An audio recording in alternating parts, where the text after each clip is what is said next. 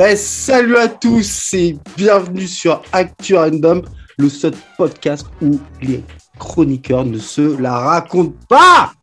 T'es qui toi? Bah, euh, moi je suis un mec, j'étais sur un canapé là, tranquille.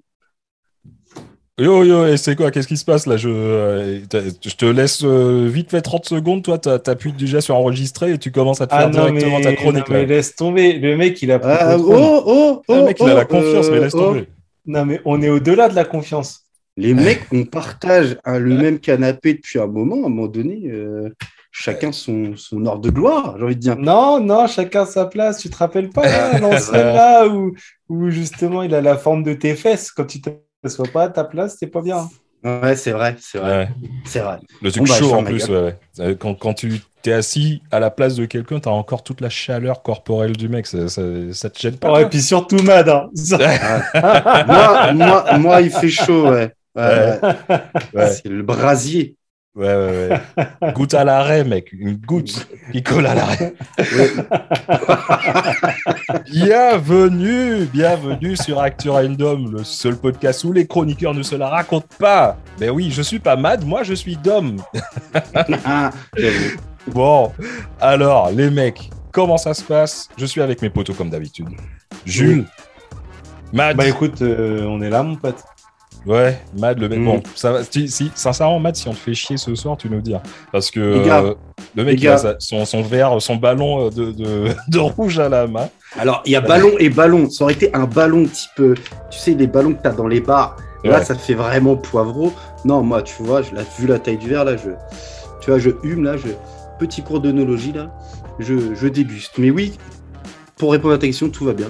Et toi, comment ça va? Bah, écoute, moi, ça va, hein, ça va super bien. Il fait, euh, il fait froid. Je sais pas si vous avez vu, mais euh, c'est chaud de prendre les Uber en Angleterre ces temps-ci. Euh, ouais, donc, putain, ouais, truc de ouf cette histoire. une Après, histoire- nous, on n'a pas, on n'a pas forcément, euh, en France, du moins avec, avec Jules, on n'a pas forcément l'argent de prendre des Uber, en fait. Ouais, attends, non, non. Ça, je peux pas te laisser. C'est pas. Mec, tu prends des pas- Uber pour aller bosser. Oui, mais bon, c'est pas ça la question. Le mec, Arrête. t'aurais- Oui, Arrête On de prend des Uber pour aller chercher son pain. oui, Arrêtez. oui, oui, oui, Arrêtez oui, de m'embêter. Arrêtez de m'embêter. Laissez-moi avec ma. Ce soir, tu vois, je suis avec une bonne petite bière jamaïcaine, la Red Stripe, Ah ouais? pour me donner la force, mec. Allez. Allez. Putain. Le mec qui prend un Uber pour aller prendre son avion pour aller à Amsterdam, qui reprend un Uber derrière pour aller au McDo. Ouah. Bon, bref, j'aurais jamais dû vous raconter cette histoire, tu vois. tu sais que ça me suivra. Ad vitam aeternam, mon gars. Bon, les Non, mecs. parce que quelque part, tu étais en même temps fier et en même temps, je pense que tu tu t'en voulais. Tu étais honteux et fier en même temps. J'avoue, mec, tu sais, c'est exactement comme. euh, j'imagine que ça doit être ça quand, quand t'es euh, avec une meuf et que bah, tu finis et que t'as, t'as tout Qu'elle le est seum et moche. tout. Elle a, elle Ah a- non, qu'elle, a tout le seum et tout sur. euh, et qu'elle, attend la, la, la fameuse euh, euh, serviette, tu vois. Donc elle est, elle est, Ah. elle est en attente sur le lit. Jusqu'à ce qu'elle entende la, la voiture débarrer, elle se dit Ah non, il va pas, il va pas revenir. hein. Tu vois, ça- Wow, eh, mais elle est sale cette histoire, mec. T'as déjà fait ça non, c'est, la Red Stripe qui me fait boire. C'est qui me Ah, fait est parler. sale cette histoire. wow. J'espère pour toi qu'elle a plus de 15 ans. oh putain. Ouais, L'histoire, l'histoire gonzesse. Euh, on va. Non. Bah, je sais pas, vu, vu que vous êtes chaud pour parler de salle, euh, on va faire un épisode sur du sale ou pas? Ouais, du Ouais, sale. ça va être un épisode qui va être euh, un peu sale là. Parce que tu vois, par exemple, là, il y a quelques jours, il y a eu, euh, il y a eu Halloween. On n'a Ouais, pas trop parlé ouais. Halloween en fait. Euh, C'était cool, fait nous, on a fait- soirée. Ouais. Ouais, moi j'ai fait un costume qui était, qui était claqué au sol, mon pote, mais Ah, qui a eu du succès dégueulasse. Vous avez malgré fait tout. quoi Vous avez fait quoi les mecs pour fait Halloween? Vous avez fait quoi pour Halloween? On, est, on était chez euh, un pote à nous qui sera peut-être un de ces quatre sur notre chaîne. Ouais, ouais, on espère un jour. Ouais. On s'est fait un petit, on s'est fait une petite soirée Halloween bien sympathique. Franchement, ouais. bien sympathique. ouais, ouais. Le genre de soirée où, à partir du moment où une des personnes de la soirée, notamment la personne qui organise, est à 20h30 allongée, la face Non, pas lit, 20h30. 20, pas 20h30. allez, minuit. Minuit, Ouais. la personne qui organise, elle est ouais, plus face, minuit, face, face comme ça sur son lit et qui ronfle.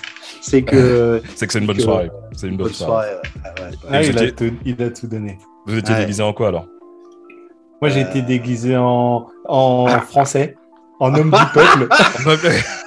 En clochard, quoi. J'ai été déguisé, j'ai- j'ai été déguisé en travailleur sous Emmanuel Macron. Ouais, ouais, ouais. Ouais, il a pas vu la teuf Faut chercher. hein. J'ai vu lui envoyer la j'ai- photo. Non, j'ai vu la photo, mais Ah, je tu me as suis vu dit, Ah. je me suis dit, bah, pourquoi il est déguisé? Mais après, celui-là, ça m'est sorti. Je voulais lui demander, et puis ça m'est sorti. C'est ça. Attends, Ah, c'était carrément-. C'était un sans-dent. C'était un sans-dent. Ah, c'était plus sous Hollande alors. C'était sous. Hollande. c'est sous Hollande. Et toi, Matt, t'étais en quoi? Alors moi, j'étais en, en Mario et, et ma femme était en, en Luigi. C'est vrai qu'elle était en Luigi, mais c'était une robe. Enfin, une, une robe de plombier avec des, des bas et tout. C'était carrément stylé. On a bien trippé. Ouais. robe de plombier. Donc en fait, elle était déguisée en portugaise, quoi. Non, parce qu'il n'y avait pas les, les cheveux tu sais, euh, Ah ouais. sortaient de la, de la robe. Mais euh, je t'enverrai une teuf, tu vois. Bon, bah écoute, moi, j'ai- je sais même plus ce que j'ai fait pour Halloween. Euh... Ouais, j'ai. Non, j'ai rien fait. T'étais aux. États-Unis sûrement, non? Non, Ouais, fina- faire bah, un- tu sais quoi? Euh, Blague à part, c'était euh, le jour où je suis parti avec mon fils à Amsterdam. C'est pour ça que j'ai pas Ah. fêté Halloween. Ouais. Ah, Ouais, non, d'accord. non, tu l'as fêté autrement, toi. Dans le raid. Attends. là. Non, euh, ok. Sinon, on va parler d'autre chose. Euh, Ouais. Et en fait, donc Halloween, bon, c'est bon, c'est festif et tout machin. Mais je sais pas trop si vous avez entendu ce qui s'est passé au Japon. Ouais. Euh, Il y a, un- y a un gars, un gars qui a un petit peu brillé là, si on peut dire ça comme ça, au ça fait Japon. beaucoup, hein. C'est un gars de 24 ans, ouais, qui était déguisé en Joker, mais la version euh, Joaquin Phoenix. Ouais. Et en fait, il a poignardé euh, 17 personnes dans le métro et il a euh, incinéré la rame. Ouais. Et euh, Un petit, Alors- petit Halloween normal, quoi. ouais, et du coup, ouais, ouais, ouais, on peut voir ça comme ça. Du coup, ça m'a donné un peu de, de- envie de creuser parce que ça fait quelques temps, tu vois, qu'ensemble on parle un peu de tueurs en série. Mais en fait, je me suis rendu compte qu'il y avait plusieurs classes et il y a un type vraiment particulier euh, qui, qui a attiré mon attention, c'est ce qu'on appelle le tueur de masse. Le tueur de Ouais. masse. C'est quoi? C'est euh, il y a une différence entre un tueur de masse et un tueur en série? Ouais, ouais, ouais, ouais, ouais.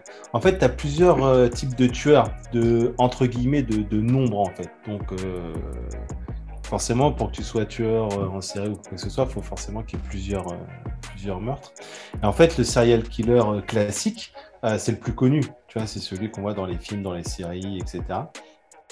Et en fait, ça va être un, un tueur qui va faire une série de victimes dans le temps et euh, dans des endroits différents. Ok? Ça, ça va Ouais, être le- ouais. le serial killer, tu vois. Ouais. Là, En fait, le tueur de masse, lui, ça va plus être euh, genre du, du one shot, mais un gros one shot, quoi. D'accord. Ouais, genre, euh, genre euh, for Columbine, quoi. Voilà, t'as tout pigé. T'as tout pigé. Et en fait, du coup, le, le- les objectifs, apparemment, ils, ils seraient différents. Euh, visiblement, tu vois, quand tu es dans le cas d'un d'un tueur de masse, tu es plus dans des, des profils euh, psychotiques, mais avec pour but final le suicide. Donc, soit Ouais. le mec qui se fout en l'air, soit euh, son but c'est de faire, euh, se faire abattre par, par les forces de police. Ouais. Et en fait, je vous parlais à l'instant du tueur du Japon, là, dans le métro. Lui, il aurait déclaré à la police qu'il voulait tuer quelqu'un, justement dans le but d'être condamné à mort. Mhm. il, il semblerait, il semblerait, nous Ouais. serions. C'est quoi T'es pas trop sûr de ton coup, on dirait. En fait, le problème des tueurs de masse, c'est qu'ils sont pas faciles à étudier. Donc déjà, euh, je me suis renseigné, mais tu sais, ça reste toujours un peu... euh, Parce qu'en fait, de pas l'objectif, il y en a très peu qui survivent. Donc en fait, les études, elles Ouais. portent que sur les entourages ou sur les écrits potentiels qu'ils peuvent avoir laissés derrière eux. Et l'analyse euh, après coup, ça porte aussi sur leur situation personnelle ou pro au moment, euh, au moment de la tragédie ou alors juste avant. D'accord. D'accord. Donc, euh, en, en gros, à partir de, de quand une personne elle est considérée comme, euh, comme un tueur de masse? En fait, tu es considéré à- en, en tueur de masse à partir du moment où tu tues plus de trois fois dans un Ouais. laps de temps très court. Donc, c'est quelques heures au plus. Ouais. Euh, faut aussi que les meurtres ils aient lieu au même endroit ou alors dans des endroits vraiment très proches les uns des autres, tu vois. Et en plus, le tueur de masse il agit très généralement seul ou vraiment de manière très très rare hein, à deux. Ouais. parce- Et comme je l'expliquais au début, tu vois, ça se termine bien souvent par le suicide ou la mort euh, de l'individu. Ouais. Mhm. Ah, c'est exactement ce qu'ils avaient fait, les mecs de Columbine. Hein. Ils étaient deux. C'est ça. Ouais. Ouais, Ouais, ouais, c'était c'est deux, ça. ouais, c'est ça. Ouais. Ouais, tout à fait. Et en fait, pour te donner une idée, ce qu'il faut comprendre, c'est que le tueur de masse, il représente deux fois plus de morts que le tueur en série. Ouais. Ouais. Mais en fait, comme c'est du one shot, euh, contrairement au tueur en série, t'as pas tout le phénomène de, de traque ou euh, l'environnement un peu Mm. anxiogène euh, du fait où tu as un auteur de crime qui se balade dans la rue, etc., etc. Quoi. Ouais, ouais. Ouais, mais tu vois, ça, ça me fait penser à un truc, une question. Euh, quand tu as, des attentats ou des trucs de ce style-là, euh, le climat, il est aussi anxiogène. Ouais, alors, ouais. Mais en fait, si tu veux, le, la tuerie de masse, il faut bien la distinguer de l'acte terroriste. Parce que l'acte terroriste, euh, par définition, lui, il veut instaurer un climat de, de terreur. Ouais, ouais. Enfin, ouais, ça m'y fait tout de même euh, vachement penser quand même. Bah ouais, carrément. T'imagines, t'es Bah, bloqué le- dans, dans une école où euh, les mecs Ouais. sont en train de shooter, c'est un truc de terrain. Ouais, ouais, bah non, mais je suis sûr que Columbine et tout, ils ont dû, ils ont pas se sentir bien. Ou l'autre là, euh, c'est Reykjavik là, je crois, euh, dans le nord là. euh, Ah, sur l'île là, une île et tout, ouais. avec les gosses. Ouais. Ouais. Mais en fait, c'est ça le, une des problématiques au niveau de l'analyse, c'est que la frontière entre les deux, elle est vraiment, elle est vraiment mince. Je pourrais même, j'irais même jusqu'à dire qu'elle est floue, tu vois. Mm. Après, pour certains, pour les spécialistes, elle est quand même bien distinguée.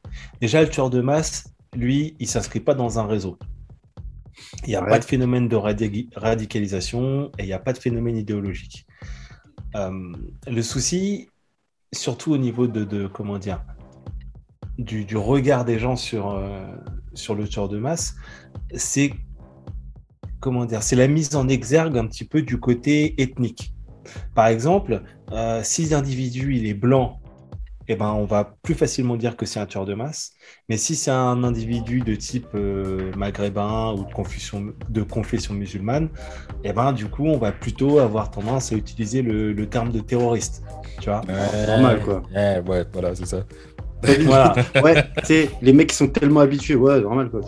Bah voilà, mais et tu regardes même dans les comment dire dans les dans les médias aujourd'hui, dès que tu as un meurtre ou quoi que ce soit, euh, si l'individu il est blanc, t'entends moins forcément tout de suite parler de euh, euh, la brigade antiterroriste ou machin. Voilà, Mm. s'il est maghrébin, que ce soit terroriste ou pas, ça vient vite dans le débat, tu vois. Donc en fait, c'est c'est peut-être aussi que le débat il est aussi peu étudié parce qu'il y a peut-être des classifications d'événements qui sont pas bonnes en fait. Ouais, ouais. C'est vrai que quand Voilà. il y a un, un- un- un maghrébin qui, qui ferait potentiellement. euh, euh, euh, qui serait un tueur de masse, généralement t'entends il a dit à la Wakbar, ah c'est un terroriste. Ouais, c'est ça. Ouais, et puis des fois, en plus, des fois, c'est pas forcément vrai, tu vois. Stigmatisant. Non, c'est euh, sûr. Après, tu vois, tu peux le voir aussi à la typologie de, des victimes. En fait, dans le cas du tueur de masse, 80% des, des victimes font soit partie de l'entourage perso, donc tout ce qui est famille, amis, etc., Mhm. soit de l'entourage pro, donc les collègues ou, bah, dans certains cas extrêmes, les camarades de classe. Donc en fait, le terme de tueur de masse, il est utilisé euh, quand le caractère politique est absent ou incertain. Même si, bien sûr, il peut être animé par un désir de, de revanche contre la société dans son ensemble. quoi. Ouais, donc Quand ça, il ça est veut pas a. euh, Ouais. pas revendiqué par Al-Qaïda, quoi. Ouais, ouais, ou Daesh. Al-Qaïda, en ce moment, ils sont pas. Ou Daesh. trop- Al-Qaïda, ils font profil bas. Ouais, Daesh, ils ont plus de thunes, mec, ils prennent les Uber. Euh, tout ça pour dire. En fait, Ah, celle-là, elle est que- sale. Ils ont Celle-là, elle est tout sale. soon. Hashtag, Too soon. hashtag, soon. hashtag Hashtag soon. Euh, mais en fait, par rapport à ce que tu dis là, euh, ça veut dire que tu peux avoir un tas de, de profils différents en fait. C'est ça aussi la complexité du, du thème. Parce qu'en fait, c'est souvent des cas isolés. Hmm. Après, tu as quand même, ah, c'est comme souvent, tu as quand même un, un profil type. Déjà, ce qu'il faut comprendre, c'est que 90% des TDM, ce sont des hommes. Les catégories les plus représentées, c'est les 15-24. Probablement euh, zone un peu euh, crise Bah, d'ado, tout- tu bah, vois, fragile. de l'ado, voilà. Et les 35-44, donc la, tu sais, la middle life crisis, là, la crise de la quarantaine. Ouais. En gros, c'est soit tu es t'es tueur de masse ou soit tu achètes une Harley Davidson. C'est euh, quand t'es Ouais, à la de ça, la ou une quarantaine. Porsche. Et Ou une tu Porsche. fais, euh, tu fais une teinture au peroxyde d'azote. Voilà, là. une Porsche. Ou euh, une Porsche. ou alors, euh, ou alors tu, tu te tapes une petite jeunette de 20 ans. Enfin, chacun, euh, chacun son truc. Bon, après, le truc à noter, c'est que 80% d'entre eux, ils souffrent pas de pathologie mentale ou de troubles psychotiques. Ah ouais. Ouais, D'accord. c'est plus des Ah. espèces de, de burn-out ou d'événements qui, d'un coup, il, il va te faire câbler. Tu vois Mm. Genre, t'as- tu, vous avez vu le film Chute libre? Non. Euh, Non. Non, ça Le truc qui a inspiré euh, le, le Ah. clip de Dizzy Slapes, là, je pète les plombs, là. Oui, Ah oui, oui, oui, bah oui, c'est avec, avec, euh, euh, Michael Douglas, non? Michael Douglas. Ouais, Ouais, voilà, ouais, ouais, avec ouais. l'histoire du McDo et tout. il Ouais, ouais, ouais, ouais, Ouais. Bah, c'est exactement ça en fait. La plupart des, des tueurs de masse, ils appartiennent à une catégorie de, de dévoyés dont la colère est finie par, par tourner à la violence suite à une situation qu'ils vont vivre un peu comme une humiliation, tu vois, ou comme, euh, Ah. ou comme une injustice. Mais en fait, euh, c'est souvent ça. C'est ce- vraiment ce sentiment profond d'injustice qui les fait agir. Et en fait, si tu veux, les- la, la personnalité des, des tueurs de masse, elle est aussi structurée par des traits rigides, obsessionnels et narcissiques. Ah ouais. Et en fait, il y en a très peu qui présentent des antécédents hétéro-agressifs. D'accord. Et, et donc c'est euh, ça, ça c'est plutôt un, un phénomène global ou, ou non en fait?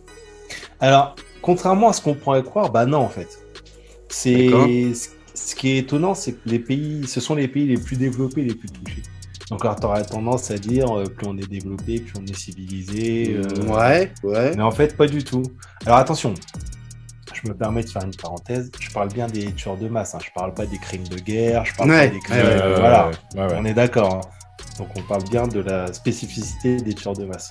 Et en fait, les études, elles arrivent à faire un lien entre la situation économique et sociale euh, d'une zone et la survenance d'un tueur de masse. Et Ouais. ce sont souvent des personnes venant de milieux modestes avec des histoires de famille dures et une jeunesse un peu en vrac, en fait, qui du coup euh, ont le phénomène de goutte d'eau qui va faire justement déborder le vase. D'accord. Ouais, euh, ouais.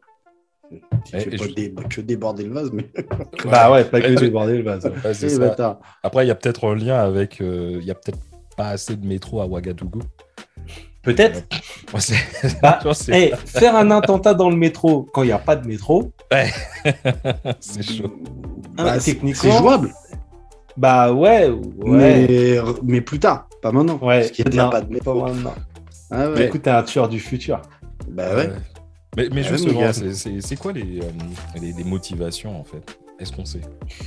Hmm, Alors, on peut pas être super précis, bien sûr, mais en gros, d'après ce que ce qu'ils arrivent à dégager, c'est que tu as cinq types de motivation. La première motivation, c'est la loyauté. Et en fait, ça va être le type de TDM qu'on va appeler le Family Annihilator. Déjà, rien que, le, rien que le nom, il fait flipper en fait. Mais ouais, t'as l'impression que c'est un film de Stallone ou, Mais oui, ouais, c'est genre avec euh, Expandable. Euh, Expandable 8. Non, mais. Annihilator. La, Non, la- mais déjà, ouais. La suite d'un flic euh, à la maternelle, tu vois, Family Ouais, c'est ça. La, cour- que... la course jouée. Non, rien à en fait, en fait, le family annihilator, ça va être le tueur de, de famille. Tu vois, où des Ah fois ouais. même les tueurs des tueurs de famille, ils butent même les animaux. Tu vois, Ah, les-. Mmh. Genre animaux de compagnie qu'il y a dans, le, dans la baraque, quoi. Ils butent tout le Ouais. monde et après ils se foutent en l'air.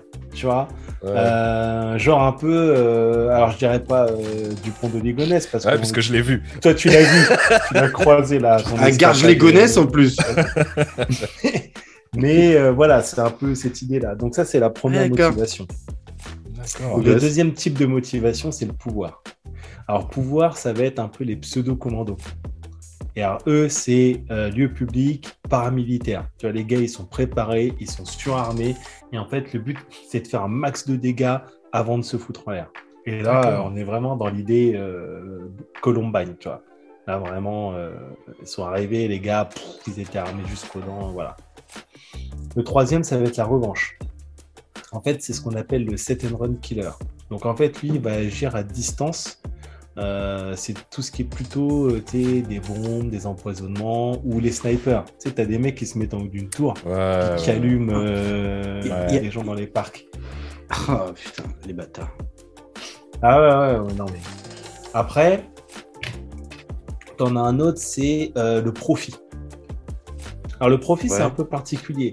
En fait, c'est genre le, le, le tueur de masse, mais qui est imprévu. Par exemple, le gars, il est en mode braquage, tu vois. Et euh, va y avoir des témoins, et d'un coup, il va vriller, et puis il va se dire, bah vas-y, bah, je, je bute tous les témoins. Normal. Et, le, va faire, et le mec, il va faire un carnage, il pète un câble. Et en fait, le dernier, c'est la terreur, et c'est celui-là qui est le plus le plus touché avec le terrorisme, où en fait, euh, ça va être représenté par l'extrémiste politique ou autre. Mais attention, parce que je disais tout à l'heure qu'il n'y avait pas de, de, radicalisation ou de revendication politique. Euh, c'est pour ça que je vous dis, tu vois, la frontière, elle est floue. Mmh. Ça va être quelqu'un qui va être rebellé contre les politiques, contre la société, mais pas forcément qui va vouloir instiguer un climat de terreur. Ouais, ouais. Donc c'est, en tout cas, ce qui est sûr, c'est que euh, les, les, tueurs de masse, ils n'ont pas de volonté de discrétion. Tu vois, les, les, événements, ils sont souvent dans les lieux qui ne sont pas choisis au hasard. Et en fait, c'est bien, bien, bien souvent des zones de, de, de, confort et des lieux à haute densité de population. Et surtout, pour l'individu, un endroit vraiment chargé d'émotions négatives. D'accord.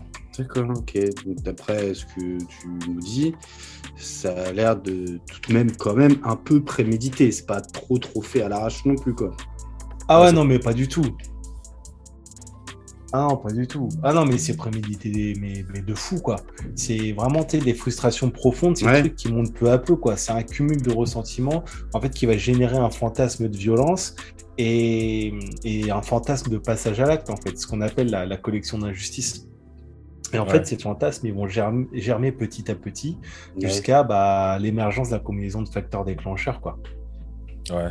Ah, je vais te, te, demander quelque chose tout à l'heure. J'ai envie de te poser ouais. des questions, mais je vais te poser une, une question tout à l'heure. Euh,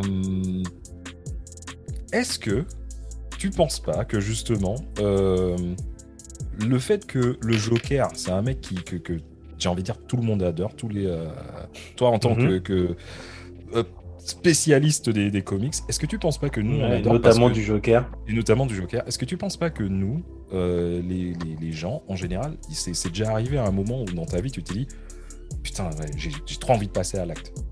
Mais en fait, c'est un mec qui passe à l'acte, tu vois.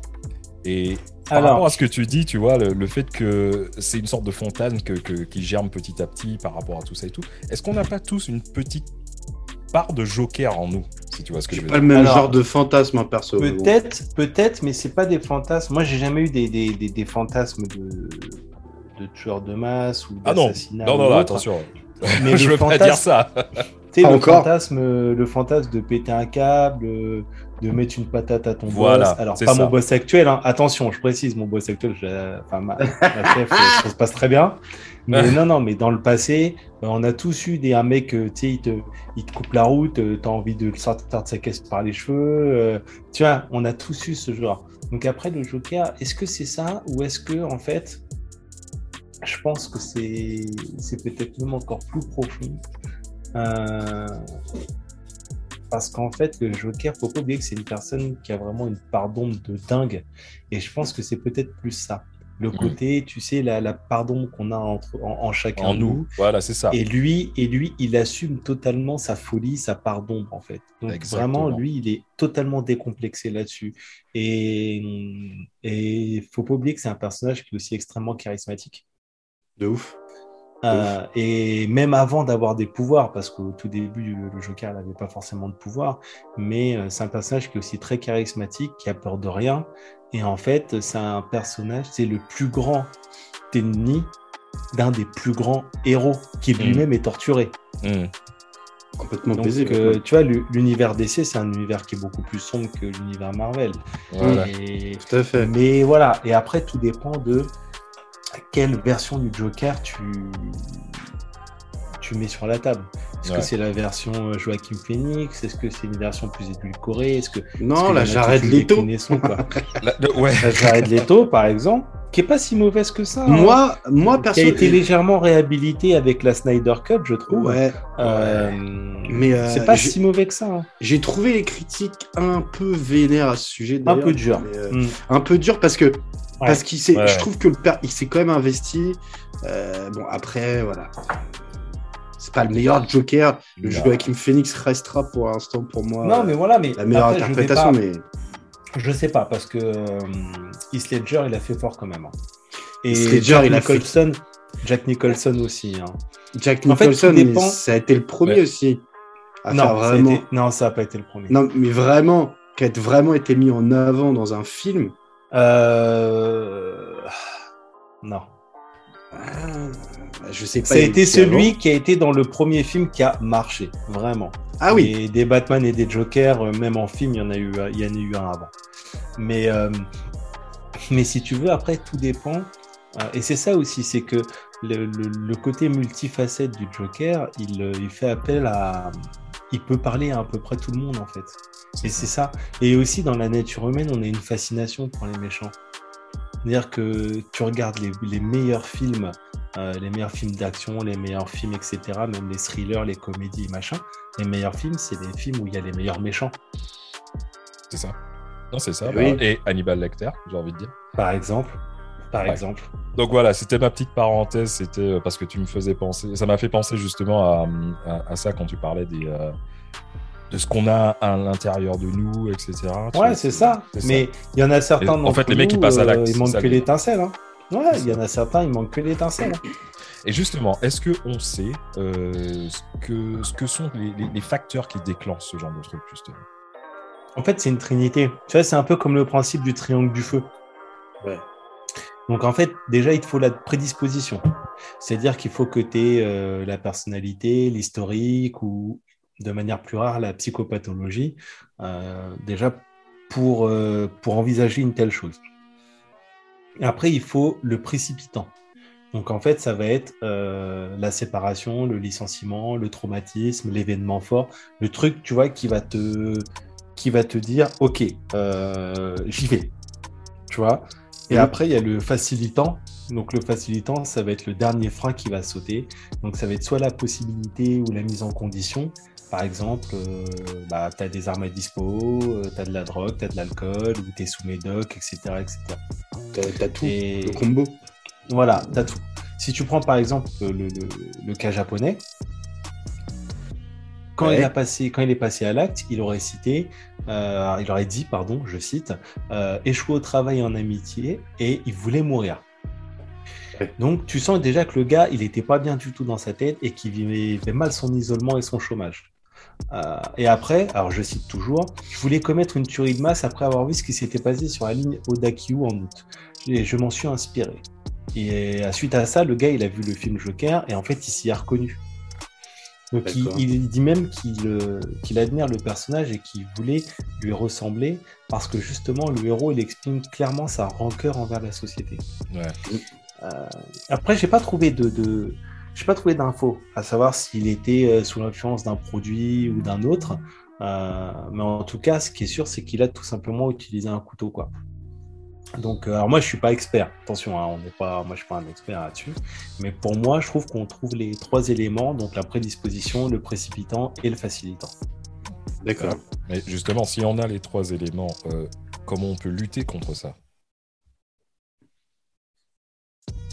Euh, pff, Bah après, en fait, c'est pas évident de lutter contre l'attaque en elle-même parce que euh, elle n'est pas toujours, euh, pour quelqu'un d'extérieur, elle n'est pas toujours prévisible. Après, j'ai envie de te dire, on parle du triangle du feu, euh, il suffit que tu enlèves une seule des composantes et puis bah, le feu, il prend pas en fait. Donc Mm. l'idée, ce serait peut-être plus de s'attaquer aux racines et aux sources qui font les facteurs déclencheurs. Alors bien sûr, hein, c'est c'est pas aussi simple que ça, mais bon, c'est histoire de un peu imaginer le, tru- le, le truc. Quoi. Après, comme je vous disais, c'est un phénomène sociétal. Donc c'est aussi bien, c'est aussi un peu, comment dirais-je, une expression de, de la problématique qu'on a tous ici en général. Donc en fait, souvent à la base, c'est quoi? C'est des harcèlements moraux ou sexuels, notamment scolaires. Euh, tu as aussi le phénomène de solitude ou d'ex- d'exclusion sociale et qui fait des ravages dans nos sociétés euh, dites euh, développées. Quoi. Euh, en ce moment, on n'arrête pas de parler de la pauvre gamine, là, la pauvre Dina, là, de 14 ans, euh, Hum, hum, qui s'est- qui s'est foutue en l'air euh, à cause du, du harcèlement, euh, du Ouais. harcèlement euh, qu'elle ouais. subissait sur les réseaux. Quoi. 14 ans, la gamine, elle se fout en l'air. Donc Ouais. là, là c'est clairement, il y, a un- il y a un problème. Quoi.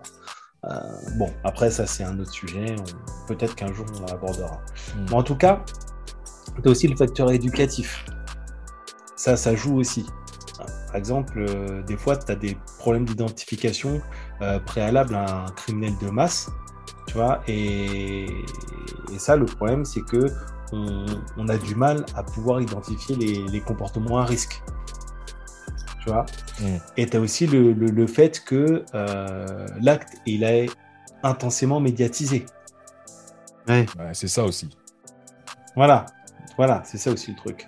Après, euh, après, il y a tout un tas de pistes qui, qui se mettent en place, hein, parce qu'en fait, le souci, ça touche pas que les que les tueurs de masse potentiels. Euh, mais bon, ça c'est clair que pour pouvoir, on va dire, limiter le nombre de cas, il faudrait lutter contre l'isolement, euh, renforcer le contrôle des, d'ac- des accès pardon, aux armes à feu. Mm. Alors, je parle pas d'interdiction, c'est pas le sujet, ok. Euh, je suis pas là pour discuter de ça, mais c'est plus une histoire de critères d'obtention d'un permis, par exemple, notamment aux États-Unis.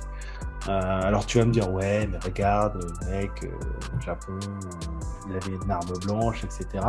Euh, ok, ok, il avait une arme blanche, mais techniquement, le potentiel destructeur d'un couteau, il est quand même bien inférieur que le potentiel destructeur d'un M16 ou d'un AA12.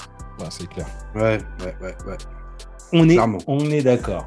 On est d'accord. Donc euh, voilà, donc après c'est tout ça, hein. c'est harcèlement, euh, la lutte contre le harcèlement, mais aussi bien à l'école, mais aussi en entreprise, sur les réseaux sociaux, euh, l'identification et le suivi psychologique des enfants ou des gens qui sont dans des situations difficiles, notamment ceux qui ont des problèmes de, de gestion de la violence. Euh, Oui. Mais bon, après c'est aussi souvent un problème de, de formation, hein, tout simplement. Et euh, ce serait peut-être aussi nécessaire de faire connaître les recommandations de l'OMS euh, sur la manière de retranscrire justement le, un tel fait suicidaire et donc par extension euh, homicidaire, euh, parce que le traitement médiatique euh, il mise souvent sur le côté du, du- sur un côté sensation- sensation- sans- oh, Sensationnaliste. Ouais. excuse-moi. Ouais. En fait, euh, t'as certains pays où les mecs c'est limite des rockstars quoi. Non, mais c'est Ouais, ouais. ouf, mec. Euh, Ça, ouais, c'est- Bah, tu vois, par exemple, les, les meufs qui tombent amoureuses de ces mecs-là, il y a des, des trucs de ce style-là, tu vois. Ah ouais non mais laisse tomber hein. C'est Les meufs ça qui c'est tombent un- amoureuses des, des tueurs en prison, là, par exemple. Non, mais ça, c'est un très bon exemple. C'est un très très bon exemple parce que d'une, ils peuvent aussi servir d'exemple pour les futurs, comme le japonais où clairement il a pris exemple d'un incident précédent. Mais tu as aussi des, des, des, des- femmes qui vrillent, quoi. Euh, alors après, par contre, ce phénomène-là, c'est particulier parce que c'est pas que les tueurs de masse. Mm. Je dirais même Ouais. qu'ils sont peu concernés puisque les mecs ils survivent pas pour la plupart du temps. Ouais. Mais euh, le sujet, enfin le, le, le- comment dire, comme le comportement dont, dont tu parles, ça s'appelle c'est euh, l'ébristophilie. Et en fait, c'est considéré comme une paraphilie. Alors le la paraphilie, c'est tout ce qui est euh, un peu euh, déviant comme comportement sexuel. Ouais. Euh, alors je te parle de déviant, genre genre nécrophilie, tu vois, ou pédophilie, tu vois. Ouais, Vraiment Ouais. un truc où, où ça à base. quoi. Ouais, ouais, truc de. Ouais, pas la base, mec, c'est mec, c'est chaud, Ah, la c'est- nécrophilie. Ah, pardon, non, je pensais que tout le monde. ça euh, commence Non, on a dit, on juge pas, on juge pas. On juge pas, encore- mais je pensais que tout le monde faisait la même chose. Non, Non, non. tu vois, scatophilie, euh, alors moi je comprends pas, mais admettons, t'as vu, bon, chacun, je juge pas les gens. Mais nécrophilie, là, tu commences vraiment à... Nécrophilie, c'est un autre niveau. Ouais, Ah, mais libre... Je sais pas. le mec, c'est confession intime, mais euh, non, mais ça va les gars, je rigole jamais de la. Oh, eh oh, on est à un niveau les gars. Non, non. Et oui, la, Ouais. la, la pédo nécrophilie, ce serait, ce serait niquer avec des chatons Des morts, chiots, des chiots. des chiots Ah, morts. ouais. Ouh, Là, des un combo breaker là les gars. Et manger leur caca. C'est ça. Beau gosse. Non, non, c'est dégueulasse. Quelque part. Mais donc, en fait, l'hybristophilie, c'est donc le phénomène dans lequel l'individu est sexuellement, alors j'insiste bien sur le terme sexuellement, pas- voilà, euh, attiré par un homme ayant commis un crime. Donc, en fait, euh, plus communément, Mm. on appelle ça le syndrome de Bonnie et Clyde. Et en fait, Ouais. un bon nombre de criminels, particulièrement ceux qui ont commis des trucs mais vraiment hardcore, ils reçoivent en prison, mais, mais, mais mec, laisse tomber, c'est des centaines et des centaines de courriers d'admirateurs et surtout d'admiratrices. Euh, et c'est des courriers chauds bouillants, quoi. Ah ouais, tu vois, mec, ah ouais, Culotte sale, tout ça. Laisse tomber. mec, Et en fait, t'en as, ils se marient avec, euh, avec l'objet de leur affection, quoi. mhm. Même des gens qui sont condamnés à mort, quoi. D'accord. Alors après, voilà, attention. Là, je encore une grosse précision. Il euh, faut distinguer le sentiment vraiment amoureux d'une personne pour une autre euh, qui est incarcérée. Parce que tu as aussi des vrais couples, hein, des fois qui sont avant l'incarcération ou même sur des, correspondances. Donc là, tu as un vrai sentiment amoureux. Que là, de ce, dont je te parle, c'est une obsession et une pure attirance sexuelle. D'accord. C'est plus, euh, c'est plus un comportement pathologique en fait. Ouais, t'es sur une pathologie. Ouais, voilà. Ouf, là. Voilà, voilà. Mais en fait, c'est toujours significatif d'une grande détresse perso. Quoi. Euh, et souvent, tu te rends compte que les gens qui, qui tombent là-dedans, c'est souvent des gens qui sont vraiment profondément seuls. Euh, et en plus, ce qui, est, ce qui est étonnant, comme je disais, ils reçoivent des centaines de lettres, donc en fait, c'est loin d'être un comportement euh, isolé. euh... Ouais, c'est mon, c'est mon lave-vaisselle. D'accord. En fait, D'accord. selon- Dans lequel t'as lavé, dans lequel t'as lavé tes couteaux. c'est ça. Je- À la sortie du Leclerc, J'ai mis le chat mort du voisin avant, avant de faire la fête ce soir. avant de le niquer. Putain. Et en fait, tu peux identifier trois catégories de femmes, parce que c'est quand même essentiellement des femmes. Donc, tu as la première, c'est celle qui croit au pardon et à la rédemption. Tu vois, elle se dit que la meuf, grâce à sa passion, grâce à sa patience, grâce à son dévouement, euh, elle va réussir à changer le mec et le remettre sur le droit chemin. Donc, ça, c'est le syndrome de l'infirmière. Hmm. Ouais. Ah, le syndrome Ouais. de l'infirmière. Deuxième cas, ah mec, je te vois déjà là dans ta tête, je vois tes yeux là. Je suis Mec, en train il y a de. des trucs qui se passent. Il y a des trucs Mais ouais, mais se passent. il parle de catégories de meufs. Moi, si je vais sur Pornhub, les catégories de meufs, c'est pas ça. hein. Non, mais oui, mais c'est pas exactement le même porno. Ah Oui, d'accord. Ouais. C'est pas le même. D'accord. C'est non. Non. Après, tu as la deuxième catégorie, tu as celle qui souffre de la grande solitude affective. Et en fait, elle va avoir une sensation de contrôle sur le mec. Et le fait qu'ils qu'ils soient enfermés, du coup, ça rajoute un filtre. Ouais. Tu vois, ouais, comme, ouais, les, ouais. comme, ces, comme ces gros Les trolls. de là, qui ramènent leur gueule Ouais. derrière leurs écrans. là. Les hein. trolls là, le mec qui dit Ouais, je nique ta mère, fils de pute, nanana. Puis tu le croises et, et le mec, c'est un tout fragile à là. Euh, Il a 7 ans, bâtard. Donc ça, c'était la deuxième catégorie. Et enfin, tu as la catégorie de celles qui ont vraiment un trouble pathologique. Hmm. En fait, elles vont chercher à attirer l'attention sur elles en se rapprochant d'un criminel. Et en gros, le, le prisonnier, il lui sert juste de, de faire valoir. Quoi. Avec, euh, Mais en fait, les femmes qui souffrent euh, d'hybristophilie, elles en tiennent. Ce qu'il faut savoir, c'est qu'elles entretiennent une correspondance, mais vraiment soutenue, durable et exclusive. Et du coup, le prisonnier, ça devient leur unique centre d'intérêt. Il n'y a plus rien d'autre qui les intéresse. D'accord. Il y, a- des fois, ça doit franchement partir en couille. hein. Bah, c'est sûr. Ouais, il y a des fois, il y a des fois ça part en couille, mais de ouf, mec. Euh, parce que en fait, des fois, elle tombe carrément sous la sous la coupe du mec. Parce que t'as certains tueurs en série, je te dis, faut pas oublier que t'as des gars, ils sont ultra charismatiques, tu vois. Ouais. Et euh, t'as même Bundy. des gars, voilà, par exemple. Et t'as même des gars où elles participent au crime futur, quoi, voire même plus.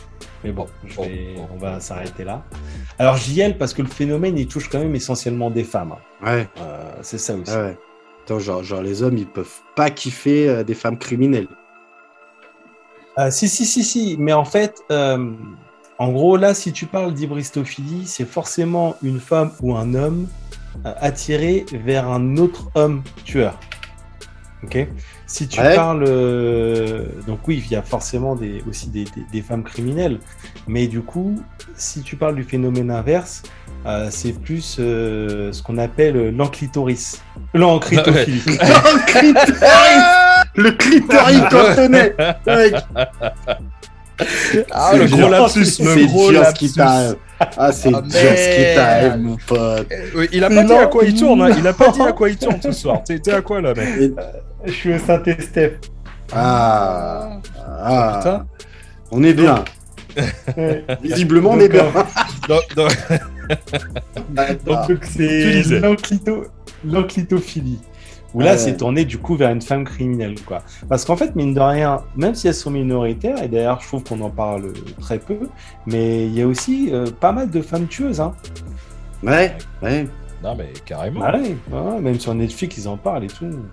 J'ai jamais compris pourquoi, euh, euh, quand on te parle des, des- des tueurs en série, on ne parle pas obligatoirement des, des meufs, justement, parce qu'il y a des meufs qui sont tueuses en série. Temps Mm, en temps, mm, je sais pas. parler tout seul. Je sais pas, je, je Ah, sais pas. ouais. peut-être, Je sais pas.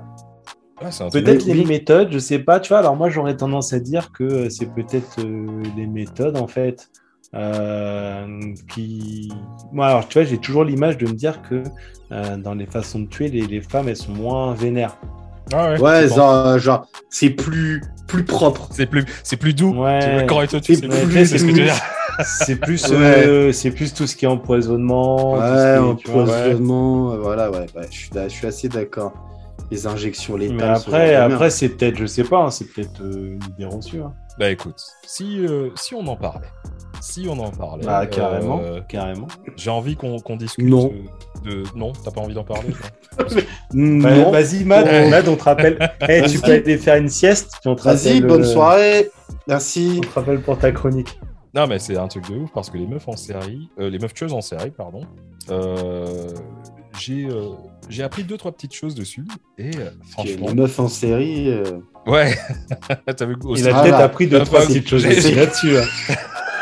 Pas la même chose. Se taper des meufs en série, c'est pas pareil. Ouais. Le gros lapsus. Bref, euh, bref. Et en plus, ma meuf, c'est l'une des premières à écouter euh, le truc. je, je vais me faire démonter à la fin de cette. Ah mort. ouais Ouais, mais mec, là, depuis le moi, je début. connais, je connais la, la meuf d'un autre mec, elle s'en bat les couilles. hein. Ah, mais moi, elle- elle est en train de dormir dans le canapé, donc bah les couilles, tu vois. bah écoute, moi, je me suis dit, euh, tu sais, avec Actu Random, ça me permet, et ça nous permet, euh, de, en gros, d'enrichir notre culture générale. Vous êtes d'accord? Oui, Tout à fait. oui, Et tout à aussi, fait. ça permet de, De nous enrichir. de nous Enfin, enri- de t'enrichir toi. Parce Non. que nous, euh, Non, mais non, je vous ai dit, Bezos, ça va arriver. Le, le- la, la thune, ça- elle va venir. C'est pas. euh, voilà. Ouais. Elle nous permet quand même de choper de Ouais. la meuf, hein, quand même. Quoi, le, Ah bon? le podcast? Non Alors, Ouais. en fait, je me, fais, est- je, me fais, je me fais baiser dans tous les sens, quoi. Chacun notre J'ai spécialité. pas la fraîche, j'ai pas la fraîche, j'ai pas les meufs, quoi. Non, mais Ah, les gars, il ouais. se passe quoi là Là, vous Je savez ce que vous êtes en train de me faire Vous êtes en train de me faire la théorie du ruissellement. Donc vous, vous vous mettez Oui. bien et puis vous dites qu'un jour ou l'autre, ça va ruisseler sur moi. Bah, hé hein, Ouais. euh, Non, mais Moi, je suis comme ça. Moi, j'espère qu'un jour, euh, Inch'Allah, comme on dit en Bretagne, ça, ça va t'arriver, tu vois. Ouais, J'espère. ouais, Ouais. c'est ça, ouais, ouais, Ouais, ouais, ouais, vachement, t'es t'es Bah- super convaincant, mec. Je sais pas si vous avez remarqué, hein, mais euh, quand on est euh, en train de discuter dans Actu Random, donc bien sûr, on apprend des trucs, mais en même temps on tease. Et tu sais, quand tu teases, tu, Oh. tu, tu- tu butes des neurones. Et euh, est-ce que Ouais. c'est pas un truc un- un- dans notre subconscient, on n'est pas en train de se dire les neurones qu'on est en train de cramer, est-ce que justement, en compensation, tu vois, on n'apprend pas des trucs justement pour. euh, Est-ce qu'on va pas les renouveler par des super neurones tu vois Tu vois Ouais, c'est peut-être ça. hein. vois, je, vois, je vois où tu veux en venir. Je vois où tu veux en venir. Je vois Ouais, où tu veux en venir, mais je pense que médicalement parlant ou scientifiquement parlant, Ça tient ça pas. tient pas du tout la route, mon gars. Faudrait Alors. faire une étude. Tu sais, Ouais, il a- en parlant d'études, euh, moi, je il me sens quand truc- même moins con. Sachez-le. Oui, tu te sens je moins sens con quand même après, après moins con Random, tu te sens depuis qu'on a commencé. Euh, je me sens quand même moins con parce que j'apprends de vous, vous apprenez de moi, j'apprends seul et Ouais. quelque part. Ah, euh, attends. Je vais, je vais rajouter Moi, je des me violons. sens quand même, je me sens quand même moins en bonne santé. Oui, parce que- parce que- parce qu'on parce qu'on boit. Bah, Eh, écoutez, Santé les mecs. Hein. les mecs, je, je vais vous parler. euh, on va discuter un petit peu des, euh, des, des femmes tueuses en série. Euh, Bon. Alors, déjà, premièrement, euh, je tiens à dire que tout ce que je vais dire, c'est pas, euh, c'est pas juste euh, moi qui, qui lance le truc. C'est, ce sont des données scientifiques. Euh, J'ai pas envie qu'il y ait quelqu'un qui, qui, qui pense que je fais une distinction euh, entre voilà les hommes c'est mieux, les femmes c'est mieux, les machins, tu vois. Parce que il faut pas oublier qu'on est en 2021 et 2021, t'as vu comment Ouais, c'est? C'est chaud. moi, je- j'ai quand même envie de dire que les femmes, c'est mieux. Après, toi, je te juge pas, gros, mais. Non, euh, ouais, toi, toi, c'est- t'as- voilà, c'est mon opinion perso. Voilà. les Ouais. couleurs. Quand je dis c'est mieux, Ah, les c'est femmes, c'est mieux quand même. Ouais, non, non, non. les- les- je pense que Tu disais qu'on les est gens en ont 2021. Ouais. On est en 2021 et euh, il n'y a pas, il y a plus de genre quoi en fait. Ben non, moi je suis pour la. Justement, tu vois, dans Actu Random, on est dans la neutralité. Euh, tout le monde sait que nous, C'est vrai, on essaye du moins. on essaie De toute façon- les plus, euh, les plus milieux possibles, comme on dit. Toute façon, si on a fait les hommes et que tu fais les femmes, je vais forcément aborder les ladyboys et les chimelles après.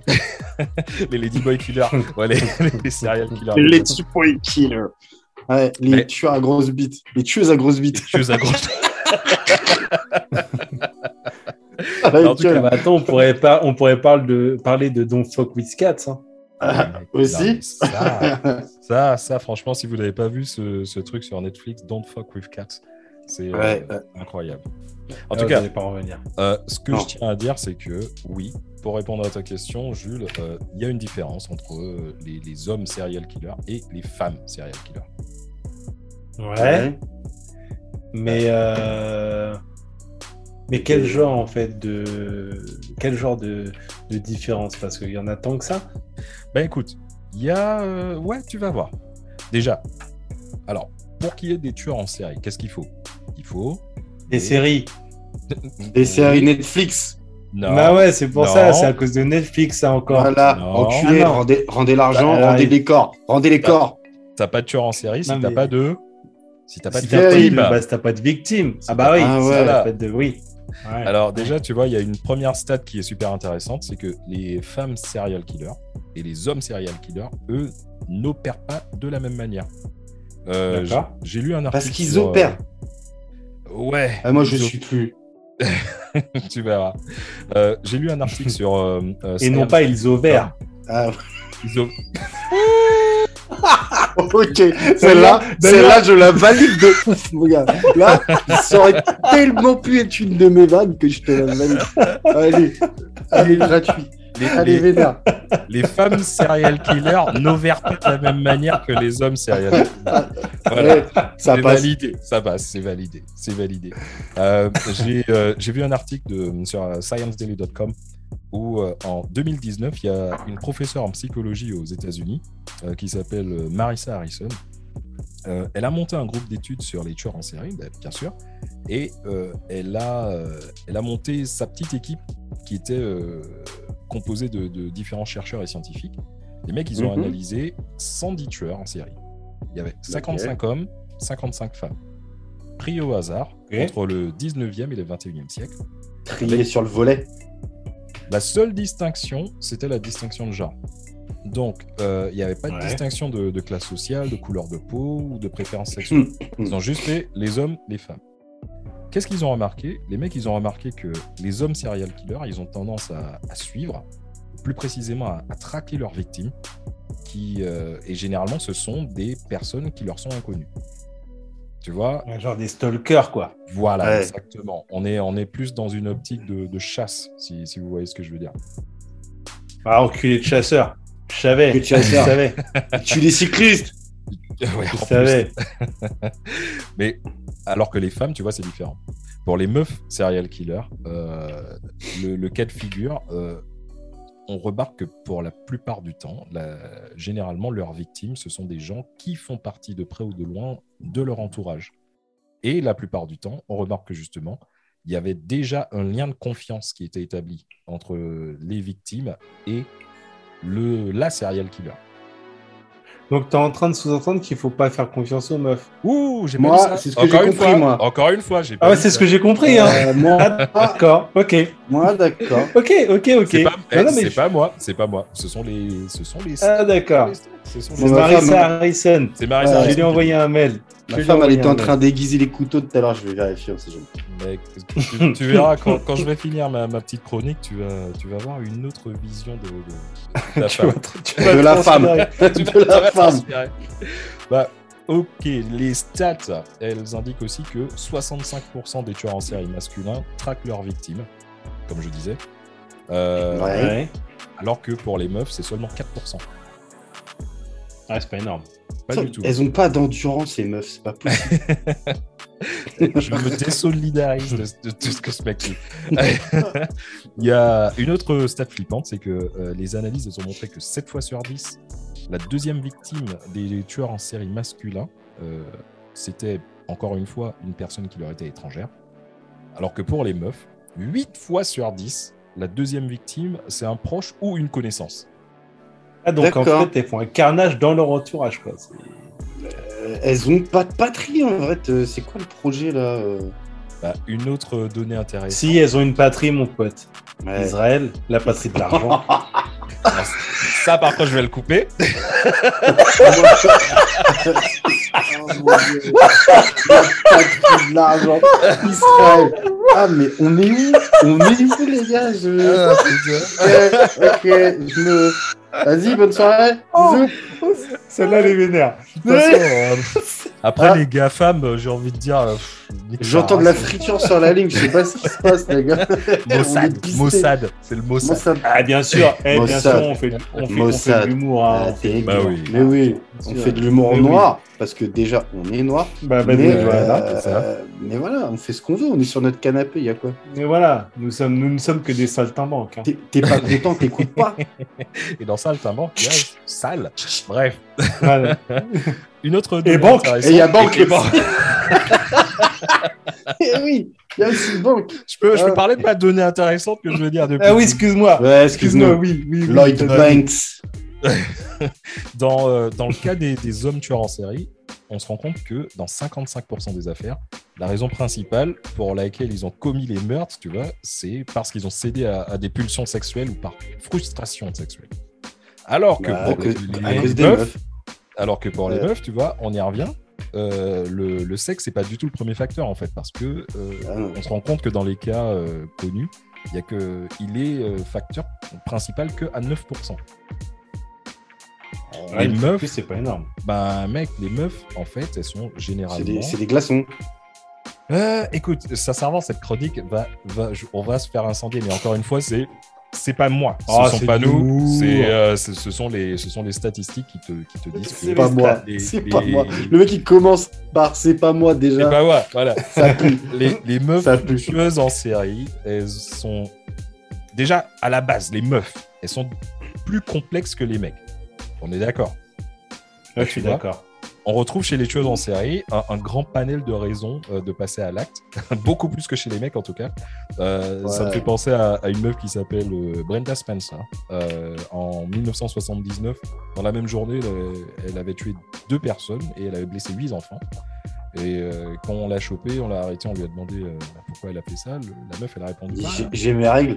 non, presque. Ah. Elle a dit je déteste les lundis. Je déteste les lundis. Ouais. D'accord, Euh, tout va bien. Tout va bien. D'accord, ok. J'aime pas le, j'aime pas le lundi. Allez, je- je vais tuer des gens. je- je m'attaque à 10, 10 personnes. Je m'attaque à des D'accord. personnes. Alors, en tout cas, ce que voilà, mesdames, je suis désolé, mais le, pour les tueuses en série, en tout cas, le facteur qui revient le plus souvent, la raison pour laquelle elles passent à l'acte, ce sont euh, pour des raisons matérielles ou financières, à 26%. Eh, eh, eh, Et, et eh. après, on dit qu'elles sont Ah. pas vénales. On, dit qu'elles sont pas vénales. Non, mais arrêtez, les gars. Moi, je, je sais pas. Moi, je suis, voilà, je, ouais, ouais, Ah, ouais. ouais, non, non, non, euh, ouais, euh, mon cookie il marche plus. Bam, je vais buter un mec. Mon mec, en l'occurrence. Mon Mec, mec, voilà, c'est ça. Voilà. Il n'a pas passé par là. C'est ma cuisine. Pa, pa, pa, Mais chaud. après, tes stats, ton panel et tout, il vient d'où? C'est un truc des États-Unis aussi. Donc, euh, est-ce que c'est global? C'est peut-être qu'aux États-Unis, le, ces taux-là. Bah, mec, sincèrement, détrompe-toi, hein, parce que euh, on se rend compte qu'il y a le même cas de figure en France. Euh, je vais prendre au hasard. En France? au- au- au- En France. C'est, Euh, je la vais France prendre de- au hasard. Tu pourras couper au montage les blagues que j'ai fait Ouais, voilà. Que j'ai faites, pardon. Tu pourras les couper au montage, que là, tu Non. me mets mal à l'aise. C'est exactement le même délire en France, mec. Je, je vais te donner un exemple. Il y a euh, l'affaire euh, Hélène Gégado. Hélène Gégado, c'était la première serial killeuse française qui était connue. Euh, entre 1800 Gégado, c'est pas très français. Enfin, bon, moi, je dis ça. Elle, elle venait de, de Bretagne, en fait. Euh, entre 1831 et 1849, Ouais. il semblerait qu'elle ait tué 36 personnes recensées. Euh, les experts pensent plus que ça, ça s'apprivoise, ça, ça s'apprivoise, n'importe quoi. Ça, ça va tendance plus vers les 70 victimes. Normal. Voilà. La meuf, en fait, elle était cuistot en Bretagne et euh, sa spécialité, euh, comme MIT, c'était faire les petits plats euh, assaisonnés à l'arsenic. Et en fait, Ah ouais, donc c'était au... c'était euh, de l'empoisonnement. c'était de l'empoisonnement. Je parle pas de... Non, non, non, Matt, c'est pas Calbolino, c'est vraiment Ah, l'arsenic même, tu vois. Je boxe avec les mots. En Et fait, venez. le goût de suffise. en fait, ce qu'elle faisait, elle se faisait recruter en tant que domestique et, et tuait ses employeurs. Normal. Et Ouais. pas seulement euh, les employeurs, hein, et tu as aussi les parents des employeurs, les grands-parents, les cousins. Ah ouais. Euh, voilà. Bref, tu vois, la meuf est. Ouais, elle- décimer elle la famille, quoi. Exactement comme euh, les statistiques américaines, ce qu'elle faisait, elle tissait un lien de confiance avant de les empoisonner. Et euh, une fois que tout le monde était refroidi, euh, elle récupérait euh, ce qu'il y avait à récupérer, donc or, etc., argent, et elle allait retrouver un autre boulot dans une autre maison. Et elle a continué comme ça pendant des années et des années. Putain, un peu comme, un peu comme Giroud qui tue toutes les occasions qu'on lui file pour marquer des buts. Oh. Oh, c'est chaud. Est-ce que Giroud est un tueur en série Euh, Bah, tu, je vais rester encore dans le, dans le modèle français. Euh, tu as aussi Oui. l'affaire Christine Malèvre. En fait, c'est, Ah. euh, si vous vous souvenez, c'est la, la fameuse infirmière qui a tué six de ses patients euh, recensés, encore une Oui. fois. oui, ça par contre, ai Recensé. de- C'est ça de qui me bute. ça qui me bute. Faut- sans mauvais jeu de mots, c'est que Non, mais c'est ça. c'est que quand tu fais des études sur les tueurs en série, la plupart du temps, on te dit recenser parce que euh, On n'est pas sûr. du- potentiellement il y en a d'autres quoi. Exactement. C'est Ouais. ouf. C'est ouf. Ouais, ouais, Bah, potentiellement, ouais. Elle a fait euh, entre. Et je vais, euh, sans vouloir. euh, voilà, je vais, je vais t'expliquer pourquoi. On, on pense à- on, on dit toujours potentiellement recensé spécifiquement pour les femmes. Ah, les Euh, entre elle, elle a opéré euh, bah, justement cette euh, Christine Malèvre entre 1997 et 1998. La même chose, tu vois, euh, elle avait ses patients, elle tissait un lien affectif avec eux, et euh, les mecs, euh, bah, ils se faisaient tuer par injection au, au chlorure de potassium. Mec, Oh. tisser un lien, tisser un lien, ça fait penser aux veuves noires, tu vois. Hmm. Ouais, c'est ça. Ouais, mais, mais vraiment, ouais. Vraiment. ouais. Tu vois, les veuves noires, là, les araignées euh, Ouais, bien casse-couilles que tu trouves dans les chiottes. Mais, euh, Mais après, on va peut-être combattre euh, des idées reçues aussi aujourd'hui. peut-être, peut-être. Mhm. Mais est-ce que c'est vrai qu'il y a moins de, de femmes serial killers que, que d'hommes, en fait? Comme disait euh, tout à l'heure euh, Sandé, ou pas? Bah, écoute, ça c'est sincèrement une question à un million. La réponse, elle est, c'est oui. On va dire oui, car Ouais. dans tous les cas connus, euh, dans le monde en tout cas, Hmm. on compte une femme tueuse en série pour six hommes tueurs en série. Mais, D'accord. Ah, c'est quand même une. euh, une Mais, hein. mais, mais, mais, mais, mais, t'as vu, j'ai fini avec eux, mais, mais T'as fait en mais. général, mais en général, on prend beaucoup plus de temps à les choper. Parce que d'accord. De un, contrairement aux hommes serial killers, la plupart des femmes tueuses, elles n'ont pas de casier judiciaire. Toum toum. T'as compris? Ok. En deux, donc bien sûr, tout ça pour dire que c'est compliqué de les trouver parce qu'elles n'ont pas de casier. En deux, euh, elles ont, dans la majorité des cas, moins tendance à, à laisser des indices que les À force de faire le ménage. Donc, euh, Oh, pardon. Waouh. Ah, pardon. C'est ah pardon. Pardon. Je m'excuse Le pour niveau- toutes les femmes. Le niveau, le niveau de sexisme de cet de épisode, va perdre, misogynie. On va perdre, on va perdre perdre. toutes les femmes qui nous écoutaient jusqu'à présent. C'est terminé. C'est la dernière fois que des femmes. Nous. Franchement, j'adore les femmes. J'en ai eu plein.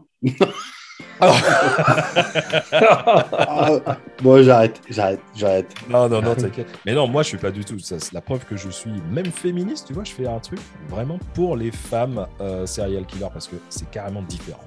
Et limite, euh, limite Lady Boy, peut-être. Et en tout cas, euh, on a aussi remarqué qu'en 3, dans la plupart des cas, euh, elles utilisent des moyens d'élimination qui ne nécessitent pas obligatoirement qu'elles soient physiquement avec les victimes quand euh, celles-ci décèdent. Justement, comme on le- parlait tout à l'heure de l'empoisonnement. Ouais. Ouais, ouais, tout à fait. Ah, d'accord. ouais. Voilà. Bah, tu vois, tu- l'empoisonnement, ça Ouais. reste la méthode la plus utilisée par les femmes. C'est aussi Et, sale quand même. Mais mec, selon, j'ai vu aussi un, un- un article du, du journal Psychology Today. Euh, on remarque que, je mets les guillemets, la carrière euh, des tueuses en série euh, La s'étale carrière, en- bâtard. Ouais. elle s'étale entre 8 et 11 ans. D'accord? Ouais, un peu comme une carrière de basketteur, quoi, en gros. Ben, Alors que chez les hommes, euh, ça dure entre 2 et 4 ans, la carrière de serial killer. Ouais. Bah, ouais. Bah, tu vois, tout ça pour dire qu'il y a certainement beaucoup plus de choses en série en circulation en ce moment, à l'heure instant T, euh, qu'on ne Ouais. le pense. Ah, parce que bon, après, ça fait quand même un peu flipper, quoi.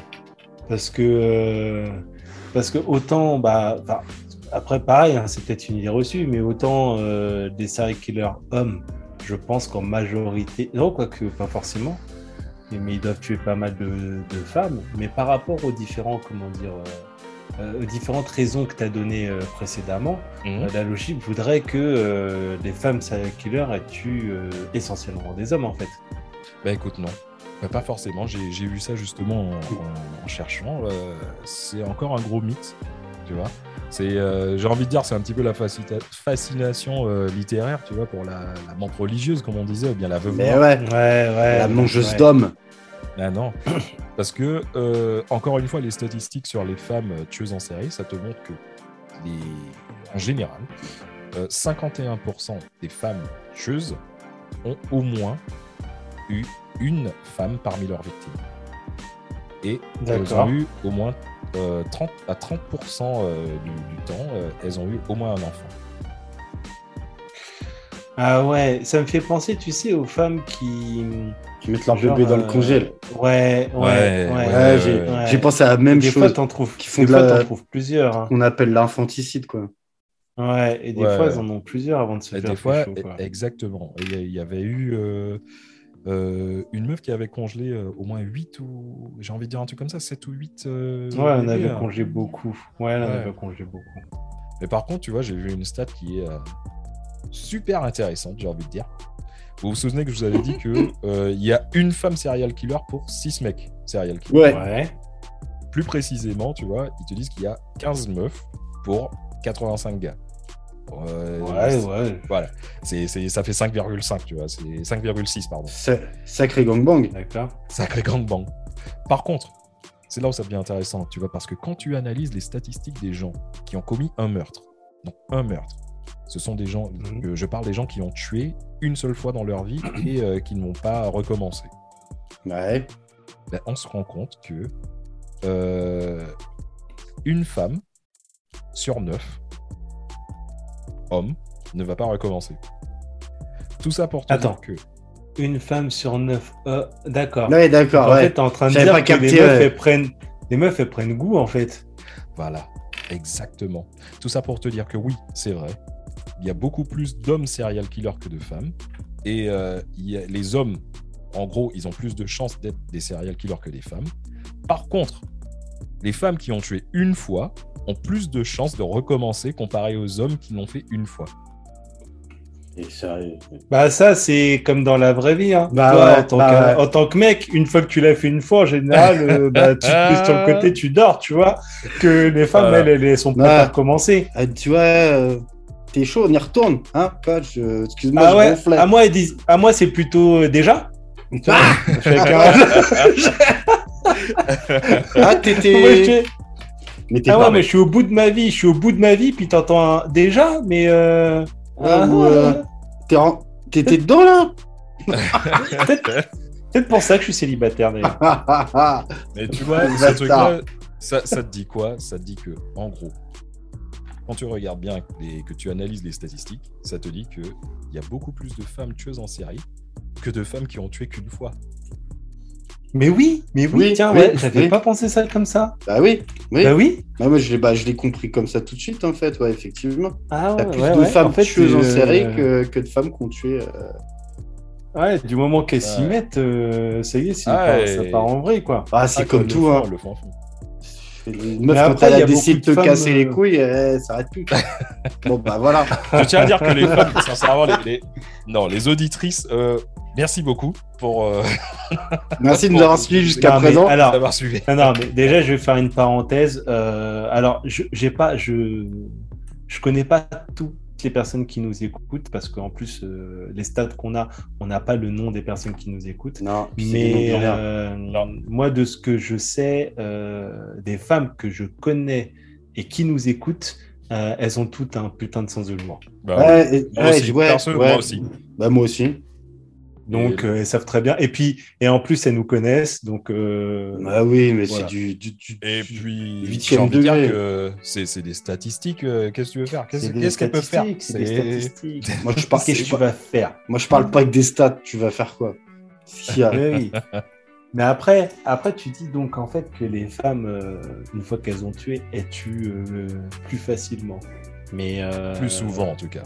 Mais ouais, mais en gros, est-ce que du coup, c'est les femmes qui, en nombre, tuent le plus C'est-à-dire que les plus grosses tueries, est-ce que c'est les femmes qui les ont faites ou... Ah ben ça, mec, ça c'est une bonne question.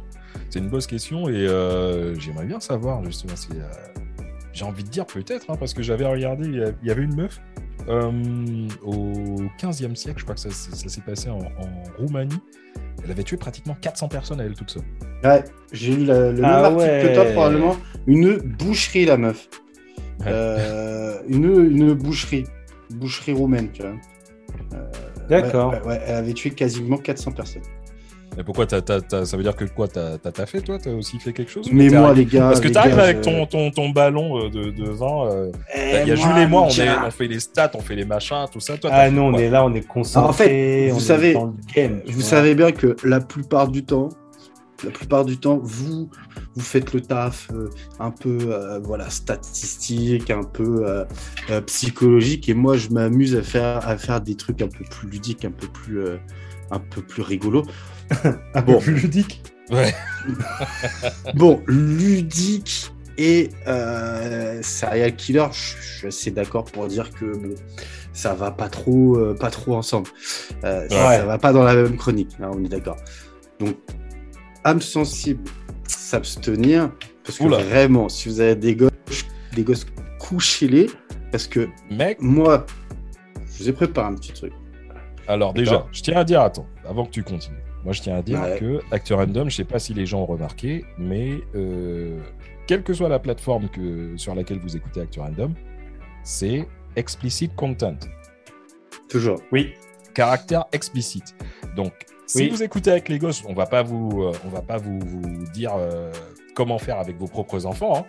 mais Mm. là, en tout cas, pour euh, généralement, il faut pas trop mettre les enfants à côté euh, de, de ce podcast, mais là, ça va devenir assez gore, j'imagine. Ça va être un. Bah, disons que c'est un peu sale dans le sens où euh, je vous ai préparé un petit top. euh, C'est pas un top, c'est pas genre il y a le meilleur serial killer et tout, mais je vous ai préparé 13 tueurs en série, euh, on va dire notables. Notables si je puis dire. Euh, 12 d'ailleurs, et une petite surprise après. Disons que entre leur façon de, de procéder, euh, de tuer, les motifs ou encore les déclarations que les mecs ont pu faire euh, après, franchement, c'est pas très très propre, hein, on va pas se mentir. Euh, prêt Feu mec. Feu, bâtard. Tous sous nous. Ah, ok, je retire ma blague. Ou pas, ouais, ou pas. Je vais avoir la foutre, je fais ce que je veux, c'est ma chronique. Euh, donc, le premier. Le premier, Daniel Camargo Barbosa. Celui qu'on a surnommé Ah le- oui. l'assassin oui. Assassiné. L'ai vu dans. Je l'ai vu dans Pirates des Caraïbes. Oui, exactement. Ouais, c'est le pote disais, de David Barbosa. Jones. Ouais, Barbossa. Tout à fait. Ouais, je vois. Oui, mais c'est pas lui. Alors, Ah. euh, Barbosa, en fait, c'est un, c'est un mec qui est né en 1930 en Colombie. Et, euh, alors, Jusque là, on y est. bon, là où ça devient sale, c'est qu'on estime qu'il a violé et tué à peu près 150 jeunes filles en Colombie Ah ouais. et en Équateur. Ah ouais. Donc, entre, entre 74 et 86. Donc, en 12 ans, tu vois, ce qui est à peu près la moyenne d'âge des meufs qu'il a violées, 150 jeunes filles. Ah Donc, ouais. ce mec s'était fait choper, emprisonné en Colombie, il a quand même réussi à s'échapper et à faire 71 autres victimes en Équateur. Mais non. Wow. Donc Oh là, non. là, on est à 221 victimes. On est quand même sur un truc bien vénère. tu vois. Wow. Donc quand il a été repris, il a indiqué aux autorités les endroits où se trouvaient les corps des victimes qui n'avaient pas encore été retrouvés, tu vois, et qu'il Ouais. les avait tous démembrés à coups de machette. D'accord? Il a expliqué qu'il violait que des jeunes filles vierges en plus, tu vois, parce qu'elles pleuraient et elles criaient, et qu'il et qu'il tuait pour se venger de l'infinité de la femme, tu vois, de la femme en général. Ah, c'est même pas de sa femme, c'est de Non, la je, femme. bon, je pense que sa femme a dû lui faire cocu, tu vois. Donc, euh, donc il est, il est- il- il- il- son motif, c'était ça. Il tuait pour se venger de l'infidélité de la femme. tu vois. Et il a été condamné en, en 1989 à 16 ans de prison. Ce qui est Que ça ridicule. parce que 200 c'est personnes. Ouais, mais parce que c'est la peine maximale permise en Équateur. Non. Ce, D'accord. que- ce qui veut dire qu'il a été libéré en 2005. Mais, Mais- Ah ouais. bah non. bah non, en fait, parce qu'il a été assassiné en prison euh, en novembre 94 par le cousin euh, bah, d'une de ses victimes, en fait. Donc, euh, Ah, il était fait péta à 64 ans, tu vois. la, la route Voilà. allez. Donc, Ouais, ce ouais. surnom de l'assassin assassiné. Voilà. L'assassin Voilà. assassiné. J'espère qu'il a bien chialé en tout cas, Euh, avant de se faire buter. J'espère qu'il s'est bien fait saigner comme un porc. Bref. Je vous donne mon petit deuxième. Vas-y. Bon. euh, Tant qu'on est dans le sale, mec, vas-y. Ouais. le, le numéro, le premier là, il est déjà euh, ouf. Vas-y. Ouais, déjà, Euh, c'est- c'est chaud. Je, me- c'est je me pas- resserre un red stripe là. C'est pas fini, mec. Joachim Kroll, le cannibale de la rue. hein. Voilà le surnom de bâtard, quand même. Donc, un Allemand, Joachim Kroll, qui est né en 1933, il a été arrêté en 76 pour l'enlèvement d'une fillette de 4 ans. Sale. Oh là là là Donc, quand les policiers sont arrivés à, pas- à- J'ai pas vraiment envie de faire beaucoup de blagues là sur ta chronique. Non, là, il n'y a pas de blague sur cette. Là, là, sur cette- Non, ouais, là, Là, que- juste là, il y en a pas. Tu vois. Quand les policiers sont arrivés à son domicile, ils ont trouvé le corps découpé de l'enfant, en fait, de 4 ans. Euh, des morceaux qui se trouvaient dans le frigo, une main qui était en train de cuire dans une casserole et les intestins étaient coincés dans le vide ordure. Euh, donc Kroll, il a admis avoir tué la fillette et, a fourni tous les détails concernant 14 autres meurtres qui s'échelonnaient entre 55 et 76.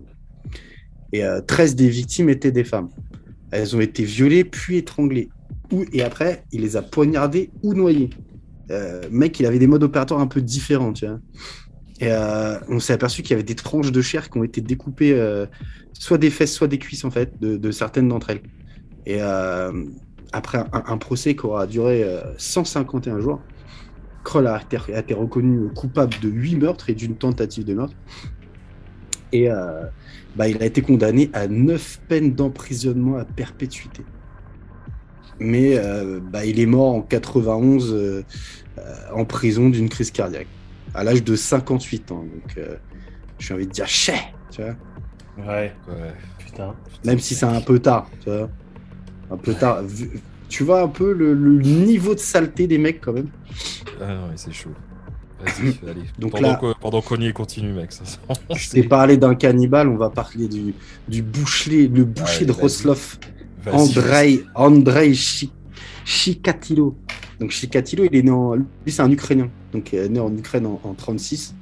Il a fait des études de langue, littérature, génie mécanique avant de devenir Je sais pas ce qui carrément. s'est passé dans les années 30 là. Ah mais- ouais, on est d'accord que c'est une période un peu euh, vénère. Putain. C'est Et donc, après la Grande Dépression, c'est euh, ça. il y a, Ouais. euh, le nazisme qui commence à venir en Europe, c'est chaud. Et donc, euh, donc, il est devenu instituteur. Et euh, c'était le père, euh, père de deux enfants. Il a été le meurtrier de 52 femmes et enfants, entre 78 et 90. Donc, pareil, à chaque fois, c'est une période quand même sur 12 ans. Euh, 52 meurtres, c'est un peu vénère. Et donc, il torturait, il assassinait ses victimes avant de les mutiler et avant d'en consommer la chair. Tu vois Ah, Et en par-. Ouais, en particulier les seins et les organes sexuels. Putain. Et euh, il a tué 21 garçons et 14 fillettes. Tu vois, donc entre, euh, entre Oh là 8, là et, là 8 là et là 16 là ans et 17 femmes. Tu vois, histoire de, de se dire, je vais faire un peu plus majeur pour voir si la viande est, un peu plus tendre ou pas. Ouais. Et il a été condamné à mort en octobre 92 et exé- exécuté d'une balle dans la nuque en 94. Tu vois. Et euh, les parents des victimes, donc en Ukraine, ils s'étaient réunis pour réclamer que les autorités euh, le libèrent pour euh, qu'ils puissent le tuer eux-mêmes. Donc, Ah ouais? euh, welcome to Ukraine, quoi. Tu sais, je sais pas si. Putain. Et, euh, et le, le mec, ces déclarations, elles sont un peu, un peu folles, tu vois. L'instituteur, il aurait donc expliqué ses crimes en disant Quand j'utilise mon couteau, ça me procure un soulagement psychologique. Je sais que je dois être détruit. Je suis une erreur de la nature. Donc, tu vois, euh, sans blague. Ah ouais. Le mec sait, le mec sait qu'il est pas normal. Il sait que, mais, mais voilà, un couteau à la main, ça lui procure Ah, un faut pas se soulagement, contrôler quoi. euh, un soulagement psy, quoi. Putain, c'est chaud. Putain. Bon, bon, bon. Numéro 4 Est-ce qu'on enchaîne sur un numéro 4 Go, Où est-ce qu'on s'arrête là go, go, go, Go. It's your birthday. Moi, je suis chaud. Vas-y. Patrick Wayne Kearney et pas Patrick Swayze, rien à voir, d'accord? Patrick Wayne Kearney. Vas-y. Ce qu'on a, on l'a surnommé l'ingénieur tueur. Moi, j'ai préféré l'appeler l'ingé tueur. Je trouvais que c'était un peu plus stylé. Mhm, mhm. Ou encore le freeway tueur. Alors lui, lui, le bâtard. Patrick Kearney, euh, né en 1939 aux US, donc un, un, un ricain, il a tué 43 victimes. Son premier meurtre aura lieu dans les années 65, alors qu'il a euh, 26 ans. Donc, tu vois, une personne un peu baptou fragile, tu vois. Mais euh, c'est à partir de 74 qu'il a commis tous les autres. D'accord. Presque un par mois. Tu vois, le mec, euh, petite routine euh, mensuelle. Kearney ramassait ses victimes, donc tous des homosexuels, sur le bord de l'autoroute ou dans les barguets. Donc il les tuait d'une balle dans la tempe dans sa voiture, ou son- pick-up, tu vois. Puis il se rendait dans un endroit isolé pour les violer. D'accord. ok. ok. Là, ok. on parlait de, on parlait de- on parlait de nécrophilie tout à l'heure, euh, on est dans le Putain. thème. hein. Oh, lui, il a Euh, pas le temps, lui. Alors, en fait, ce qui est, ce qui est, ce qui est assez ouf, c'est que ce personnage, donc euh, Patrick Kearney, c'était un ingénieur en électronique de Los Angeles qui ressemblait en rien du tout à un tueur en série euh, typique, tu vois. Euh, paire de lunettes, petite taille, euh, un aspect inoffensif, genre bah, bah, tout fragile, Mm. tu vois. Et il s'est lui-même rendu à la, pos- à la police et a plaidé coupable d'avoir tué trois mecs. Donc, trois mecs sur 43, c'est un peu, un peu limite, vois. Et il a été condamné à la prison à vie. Et les, au- les autorités, sachant qu'il en avait tué plus, ils lui ont fait une offre. Ils lui ont promis qu'il ne recevrait pas de peine de mort s'il donnait la liste complète de ses Ouais. victimes. Et Kearney, du coup, là, c'est là qu'il a confessé avoir euh, euh, tué 18 autres personnes et indiqué où trouver les cadavres. D'accord.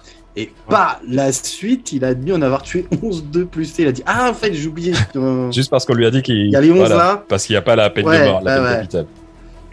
Putain. Et en fait, il fut jamais accusé de, bah, de, de ces 11 derniers meurtres. Et euh, ce mec est toujours incarcéré à la prison euh, d'État de Californie, donc déjà de, bah, depuis 77 en fait. D'accord. Il est toujours là-bas. Il a genre euh, 82 ans, je crois. euh. Putain. Pas mal, Ça va. pas mal. Alors lui, j'en ai un, il est, il est alors lui, euh, pff, lui, voilà. John, John Wayne Gacy. Ah. C'est pas John Wayne l'acteur. Lui, je le connais. Lui, Ah, lui, bah, tout le monde le connaît Ouais. avec le film Joker. euh, Il est revenu au devant de la scène. le clown, Le clown tueur. tueur, Ouais, du coup, ouais, ouais. tu vois. Euh, né à Chicago en 42, encore un ricain. Euh, C'était un, un- un respectable homme d'affaires, marié deux fois, qui faisait beaucoup de bénévolat et tout. Et il jouait entre autres le rôle de Pogo le clown euh, quand il allait visiter des enfants euh, malades à l'hôpital. Tu vois, le mec qui part déjà euh, stylé comme personnage. Déjà, tu faut dire aux gens, euh, allez sur Google ou euh, n'importe quel moteur de recherche et vous tapez Ouais. euh, euh, John Wayne Gacy, euh, Pogo. Pogo, le clown. Et vous allez voir comment le mec il, le il se mettait en, en clown. Déjà, le clown, le clown Ouais. il fait flipper. Mais oui, mais oui, le clown, c'est presque le clown de ça, tu vois. euh, Ouais. Ouais. Il- Ouais. Wow, tu vois le clown. En plus, tu sais que les images de l'époque, euh, ça fait vraiment Ouais, peur. non, ça Ouais, fait flipper. ouais, ouais. Et, euh, et si tu veux, John Wayne Gacy, il- c'est un homme qui aimait avoir des relations homosexuelles, donc avec des hommes plus jeunes, et qui, qui recrutait dans son entourage, en fait, pour leur proposer des petits boulots, souvent chez lui, en fait, à son domicile. Et en fait, c'est- comme ça que la police, elle est venue lui rendre visite en, en 78, lors d'une petite enquête euh, au sujet de disparition de jeunes gens, en fait, qui, qui avaient travaillé pour lui. Et au total, ils ont retrouvé euh, 26 cadavres enterrés dans le vide sanitaire, Ouais. donc sous la demeure. Donc, euh, trois dans la propriété et quatre autres dans la rivière juste à côté. Et, euh, et Gassi, il a été accusé coups d'avoir d'avoir tué 33 jeunes hommes entre 72 et 78. Donc, sur 6 ans, 30 33 personnes, tu vois. Et il les menottait, les violait, et après, il se débarrassait des corps. Normal. Et, euh, et, et le mec, lors de son procès, en fait, il a tenté de plaider la folie. Mais euh, bah, en fait, ça n'a pas fonctionné, tu vois, sans succès total et euh, il a été con- condamné à la peine, euh, peine capitale. Mm. Et du coup, il a été exécuté en 94 par injection létale. En 94, et c'est en 98 qu'en fait, ils ont retrouvé quatre cadavres supplémentaires dans un bâtiment où il avait déjà, où sa mère avait déjà habité en fait. Et lui avait fait des travaux de construction euh, à l'époque dans la maison. Et, euh, et- comme tu disais tout à l'heure, je vous conseille d'aller voir les, autoportraits de, de, de, clowns qui font vraiment flipper. Mais il faut savoir que ces autoportraits de, clowns, c'est aujourd'hui article de collection, carrément. Ah, mais c'est, mec, c'est. Ouais, je sais pas quoi dire. Sincèrement, je crois fou, pas. hein. Je, je sais pas quoi dire. Euh, a, c'est chou. il y a une, euh, une anecdote. Alors, je sais pas si une anecdote. On parlait tout à l'heure du Joker. Mais en fait, euh, il y a deux choses à noter. euh, c'est qu'en fait, ils ont fait. Alors, c'est pas du tout un hommage, hein, mais ils ont fait un rappel à, à John Wayne Gacy dans le dernier film Joker. Ils en ont fait deux. Euh, tout premièrement, en fait, le, le maquillage du Joker qui a été utilisé par, euh, pour le Oui, film Par euh, Joaquin Phoenix, ouais. est, est directement inspiré De... de, John Wayne Gacy, en fait. Et euh, autre, euh, autre particularité, euh, à un moment donné, alors je vais pas spoil pour les gens qui, mais à un moment donné, donc le personnage se produit dans un club humoriste. Ouais. Et Ouais, le ouais, club s'appelle Le Pogo. le club Ouais, Pogo. le Pogo Club, ouais. Exactement. Voilà.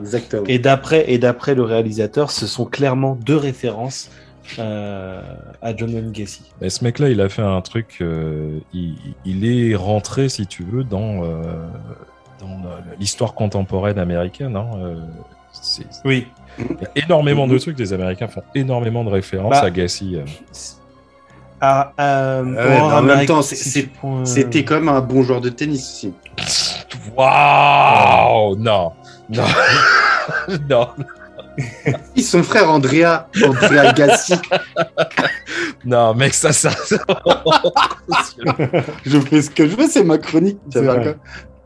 Mais tu peux le retrouver aussi dans American Horror Story, où c'est euh, notamment sur la saison euh, du cirque, où ils ont clairement, c'est une, une adaptation. hein, de- son personnage, euh, c'est une inspiration en fait du personnage, Ouais. Et il y a un. d'un des Il personnages. y a, y a un, un superbe artiste, chanteur, compositeur, et, qui s'appelle Sofiane Stevens. Et le mec, il a, que, que je conseille tout le monde d'écouter, c'est du folk. Et euh, en fait, il a fait un, un album qui s'appelle euh, Illinois. C'est Illinois, il a fait un mix de Illinois et Illinois. Et en fait, il raconte toutes les Mhm. histoires qui sont passées à l'Illinois. Et justement, il a fait une chanson qui est dédiée à. euh, enfin, dédiée, pardon. qui, qui est par rapport à. thème Ouais, les, les, les meurtres de Gacy. Et c'est la chanson, elle est magnifique. Ok, bah écoute, à, à mettre peut-être euh, quelque part dans une description pour Ouais. peut-être euh, avoir. Ouais. Ouais, ouais, ouais, carrément. Allez, numéro 6, les gars. Numéro Allez, on six. est chaud. Ted Bundy, Ah. le tueur charismatique. Ah, Ted Bundy, Le frère. Le beau gosse. Frère de Al Bundy. Marié deux enfants, tu connais Ouais. Rien à voir. Donc lui, Al Bundy, le BG, euh, le BG du Vermont. Le tu vois. BG. Ouais. Donc, le euh, beau gosse. Le BG du Vermont, ouais. Donc né en, en Non, Ted, Ted, 1946. du coup, Ted, pas Al. Ah oui, j'ai dit Al, ouais, mais non, c'est Ted du coup, excusez-moi. Non, Al, c'est. c'est- J'étais parti dans ma vanne. Ah non, pardon, c'est Alf. Ouais. Oui. Mon petit chat. Donc, euh, Ted, Ted c'est un des plus célèbres tueurs en série. Ah, clairement. clairement. Ouais. Alors, lui, lui, il a violé et tué 36 femmes. En, en- en- alors lui, lui re- c'est presque, ça fait bâtard ce que j'ai, c'est presque un record de vitesse, c'est 36 femmes en, entre 75 et, et 74 et 67 en 3 ans. Non, ouais. Donc ça fait une par Mais quand mois. tu regardes le truc, comme, euh, comme je disais par rapport à ma chronique, euh, les, les mecs, euh, généralement, euh, il semblerait qu'en moyenne, c'est entre 3 et 4 ans hein, qui, qui font le plus de, de, de trucs. Ouais. Donc il est, il est dans la moyenne, il est dans la moyenne, Teddy. Il est dans la moyenne. est dans la moyenne. Et donc euh, Ted, euh, il a quand même euh, tué 36 femmes dans 7 états différents. Donc certains croient qu'il en aurait tué une centaine de plus. Putain. Il y en a fait, certaines qui ont réussi à s'en sortir. Yeah. Exact. Ouais, ouais, ouais. Exactement. Et en fait, ce qui fait donc, euh, enfin, la, la force de ce tueur en série, c'est son charme et son intelligence. En fait, ça a fait de lui une célébrité euh, lors de son procès. Grave. Et son cas a été, euh, du coup, a inspiré des romans et des films de tueurs en série, en fait.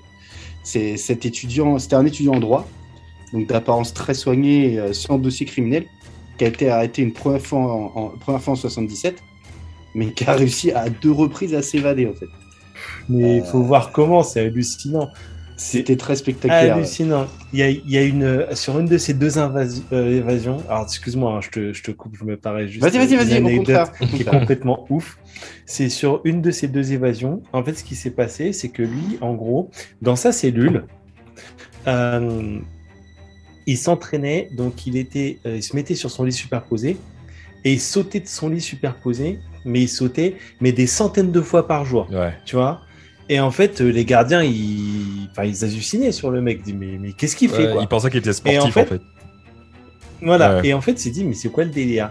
Et donc, il est allé au tribunal pour le jour de son procès. Il s'est retrouvé, on ne sait pas comment, enfermé dans une pièce du deuxième étage, je crois.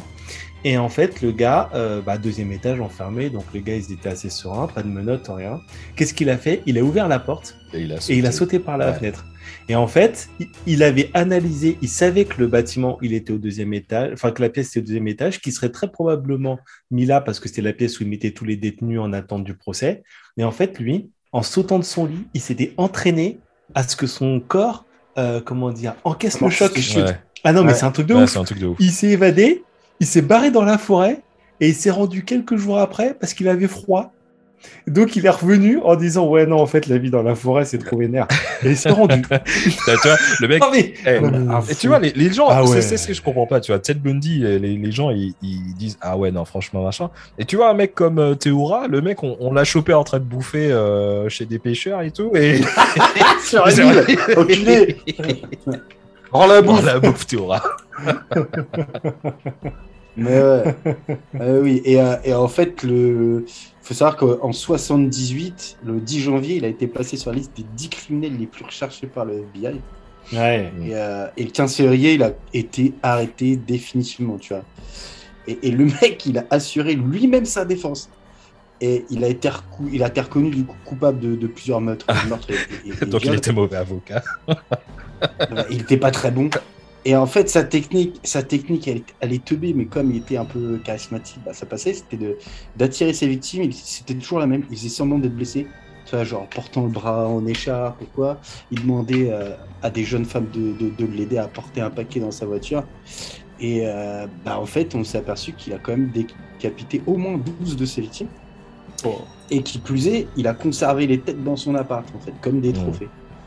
Ah, vache. Et bon, lui, lui, euh, lui ils ont dit ok, d'accord, bon, euh, chaise électrique en 89, allez, bisous, au Bah, revoir. Exécution, parle un- c'est l'un des rares, Ted Bundy, c'est l'un des rares euh, euh, mecs euh, qui, qui n'a pas voulu manger le, son dernier repas euh, avant la, peine capitale. D'accord. Ouais. Ah ouais. bizarrement. Il n'a pas voulu de, de dernier repas. Bah écoute, peut-être que peut-être qu'il voilà, il se disait ouais, j'ai fait ce que je voulais, pas envie de manger un dernier repas. Ouais, ça sert à ce que je rien. Ça sert à rien. Bon allez, on va passer, euh, on va partir, on va partir euh, chez toi. God save the wind. Gossett. je dis ce que je veux. Non, je, là, on va parler d'un homme encore. mais, God save the euh, Harold Frederick Shipman. Le- lui, c'est le médecin tueur. Ah. Euh, donc, il est né en, en 46 en Angleterre et euh, Shipman, c'était un, un médecin généraliste qui aurait été auteur de plus de 250 meurtres. La base. Putain. En fait, c'est un mec qui était très respecté dans sa communauté, mais à un moment donné, ses collègues, ils ont dit Attends, euh, ils ont eu des soupçons en 98 devant le, le haut taux de mortalité euh, dans sa région et le nombre de certificats d'incinération qu'il y avait en fait chez ses patientes euh, les plus âgées. Et euh, il a été prouvé plus tard que Shipman, en fait, il, a- il injectait des doses mortelles de, de diamorphine à ses patients pour les tuer. Et en fait, derrière ça, il forgeait ensuite des faux testaments pour hériter de grosses Ah, sommes d'argent. Ok. Après, derrière, il les incinérait. Il incinérait les corps pour, Pour- les pour qu'il y ait pas de des preuves, en fait. Ouais, et donc, il a été reconnu coupable en janvier 2000 de 15 assassinats et il a été condamné, condamné à 15 peines d'emprisonnement à vie sans possibilité de libération conditionnelle. hein, j'ai envie de te dire. Et en 2002, il y a un, un rapport basé sur à peu près 2500 témoignages. Et, euh, ils ont, les mecs ont analysé 270 000 documents. vois. Et ils ont conclu qu'il avait probablement tué plus de 250 personnes finalement. vois. Mais surtout Ah ouais. des personnes âgées. Et, euh, et comme un pauvre Babtou, euh, il s'est pendu dans sa cellule en janvier 2004 euh, à 58 ans. Tu vois. Après, en même temps, le, mec, euh, a- donc à, à chaque, euh, chaque truc, chaque testament, t'as. euh, ouais, je laisse tout à mon, à, à mon médecin généraliste. À Ouais. mon médecin généraliste, à Ouais. mon, à mon gynéco. Ouais, Ah, laisse-toi manger. non mais, Truc de oh, ouf. à mon avis, faut, faut arrêter quoi. Bon, viens, on repart en Colombie là. Pedro Alonso Lopez. El monstruo de los Andes. Ouais, je parle aussi espagnol. Le- Le... monstre des Andes.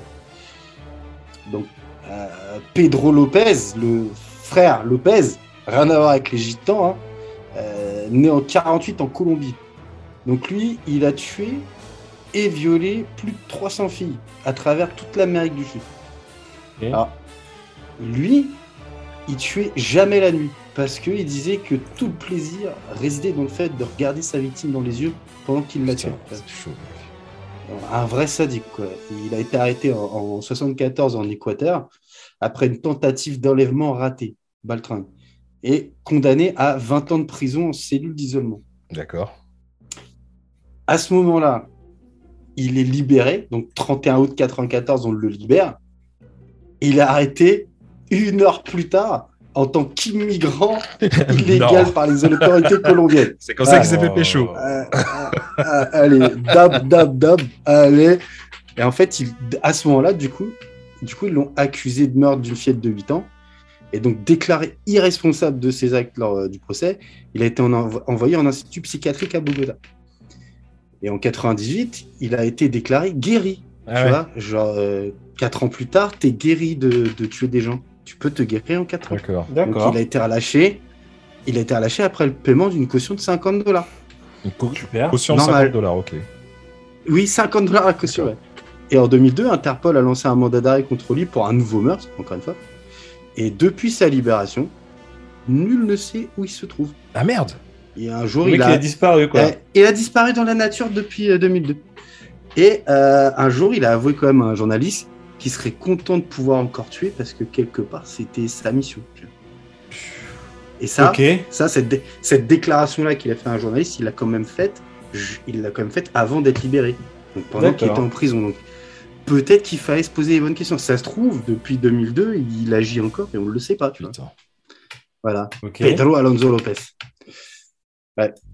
Alors, eux, eux, eux, eux, mon neuvième et dixième, là, c'est, voilà, Robert Wagner et John Bunting.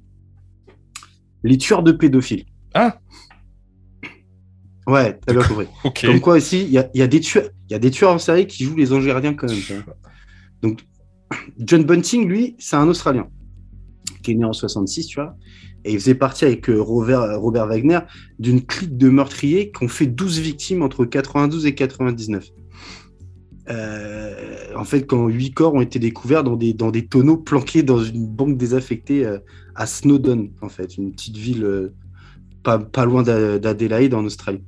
En fait, l'enquête a, a démontré que Bunting et, et ses complices, ils avaient torturé leurs victimes en utilisant sur eux différents couteaux, scies, les outils de métallurgie qui servaient à leur infliger des décharges électriques dans les couilles. D'accord.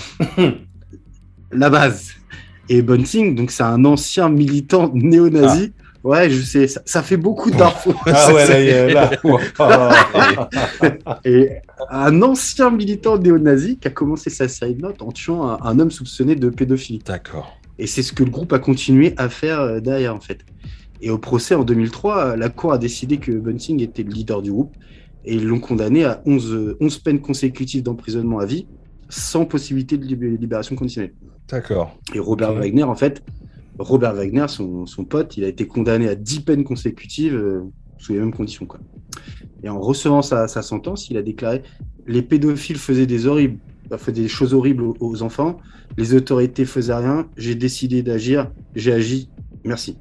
Putain. Voilà. Ouais.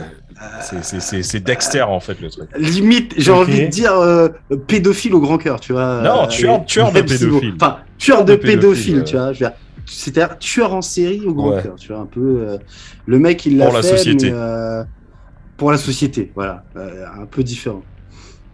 Venez, maintenant, on part en Chine. On va aller voir Yang Zinai. Euh, lui, alors lui, lui, le mec n'a, ah, le mec a zéro émotion en fait. C'est un mec qui a pas d'émotion. Il est, euh, le mec est un glaçon. Vois.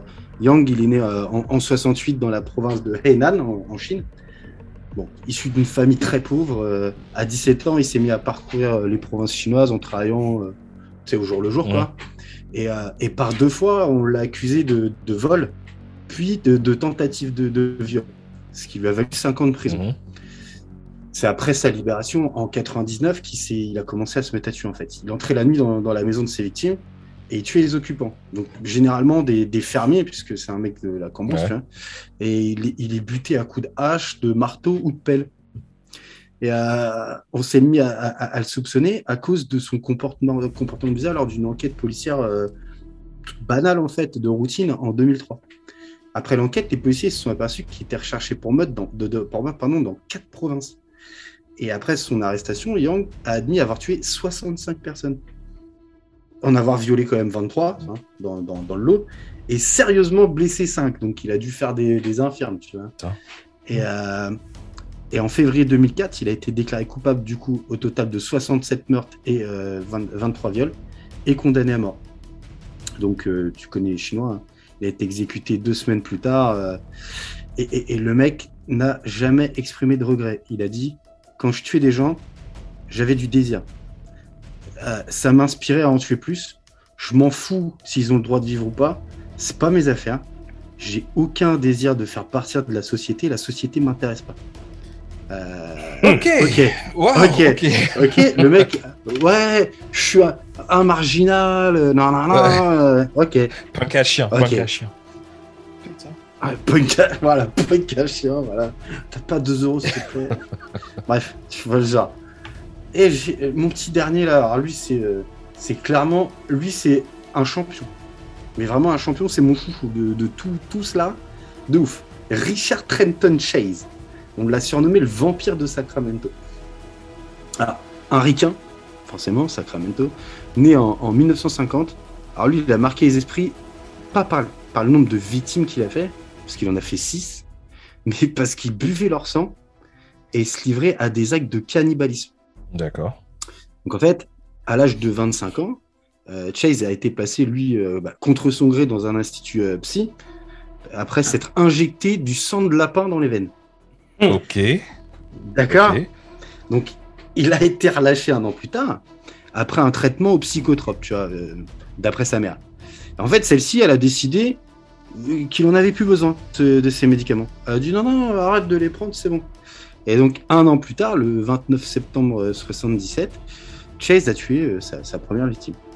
Et donc, il, il fut arrêté, euh, il fut arrêté qu'un mois plus tard, après en avoir tué cinq autres. Donc, euh, il a quand même fait. euh, ça a quand même été assez rapide. Mhm. hein.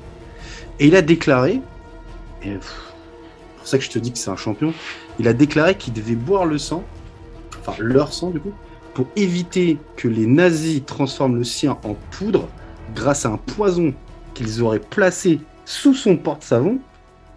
Wow. Ah et du ouais. coup, il s'est. Ouais, ouais, ouais, ouais, ouais. Ouais, ouais. Oh. Et du coup, il s'est, il s'est suicidé dans sa cellule euh, quelques mois après son arrestation, en fait. Tu vois, 28 ans. Bisous, au revoir. Putain. Lui, tu vois, sa mère a décidé qu'il n'avait pas de problème si, donc elle lui a arrêté ses médocs qu'elle aurait peut-être pas dû. Ah, lui, il est, il est loin, lui. Euh, Ah, lui, il est, il est bon. Ouais. Lui, c'est, c'est mon chouchou, tu vois. C'est mon chouchou parmi les, les tueurs en série, même s'il a tué des gens, euh, c'est quand même un champion. putain. Eh Un ben, mec, franchement, c'est. c'est- c'est- Ouais, ça donne le moral de sa chronique, je te jure. Ouais, je eh sais, ben, je sais. Bah, après, si tu veux, on peut aussi partir un peu euh, sur ce qu'on appelle les, les, les, les cold cases, Ah, ou ouais. euh, en français, les, les cas non élucidés. Euh, c'est-à-dire dans le cas précis, les, les tueurs en série qu'on en- bah, qu'on n'a pas Les, en fait. euh, non élucidés. Ouais, j'aime bien ça. Ouais, j'ai un petit top 5 là, tu vois, il y a le il y a, il y a notamment le, le Phantom Killer en fait.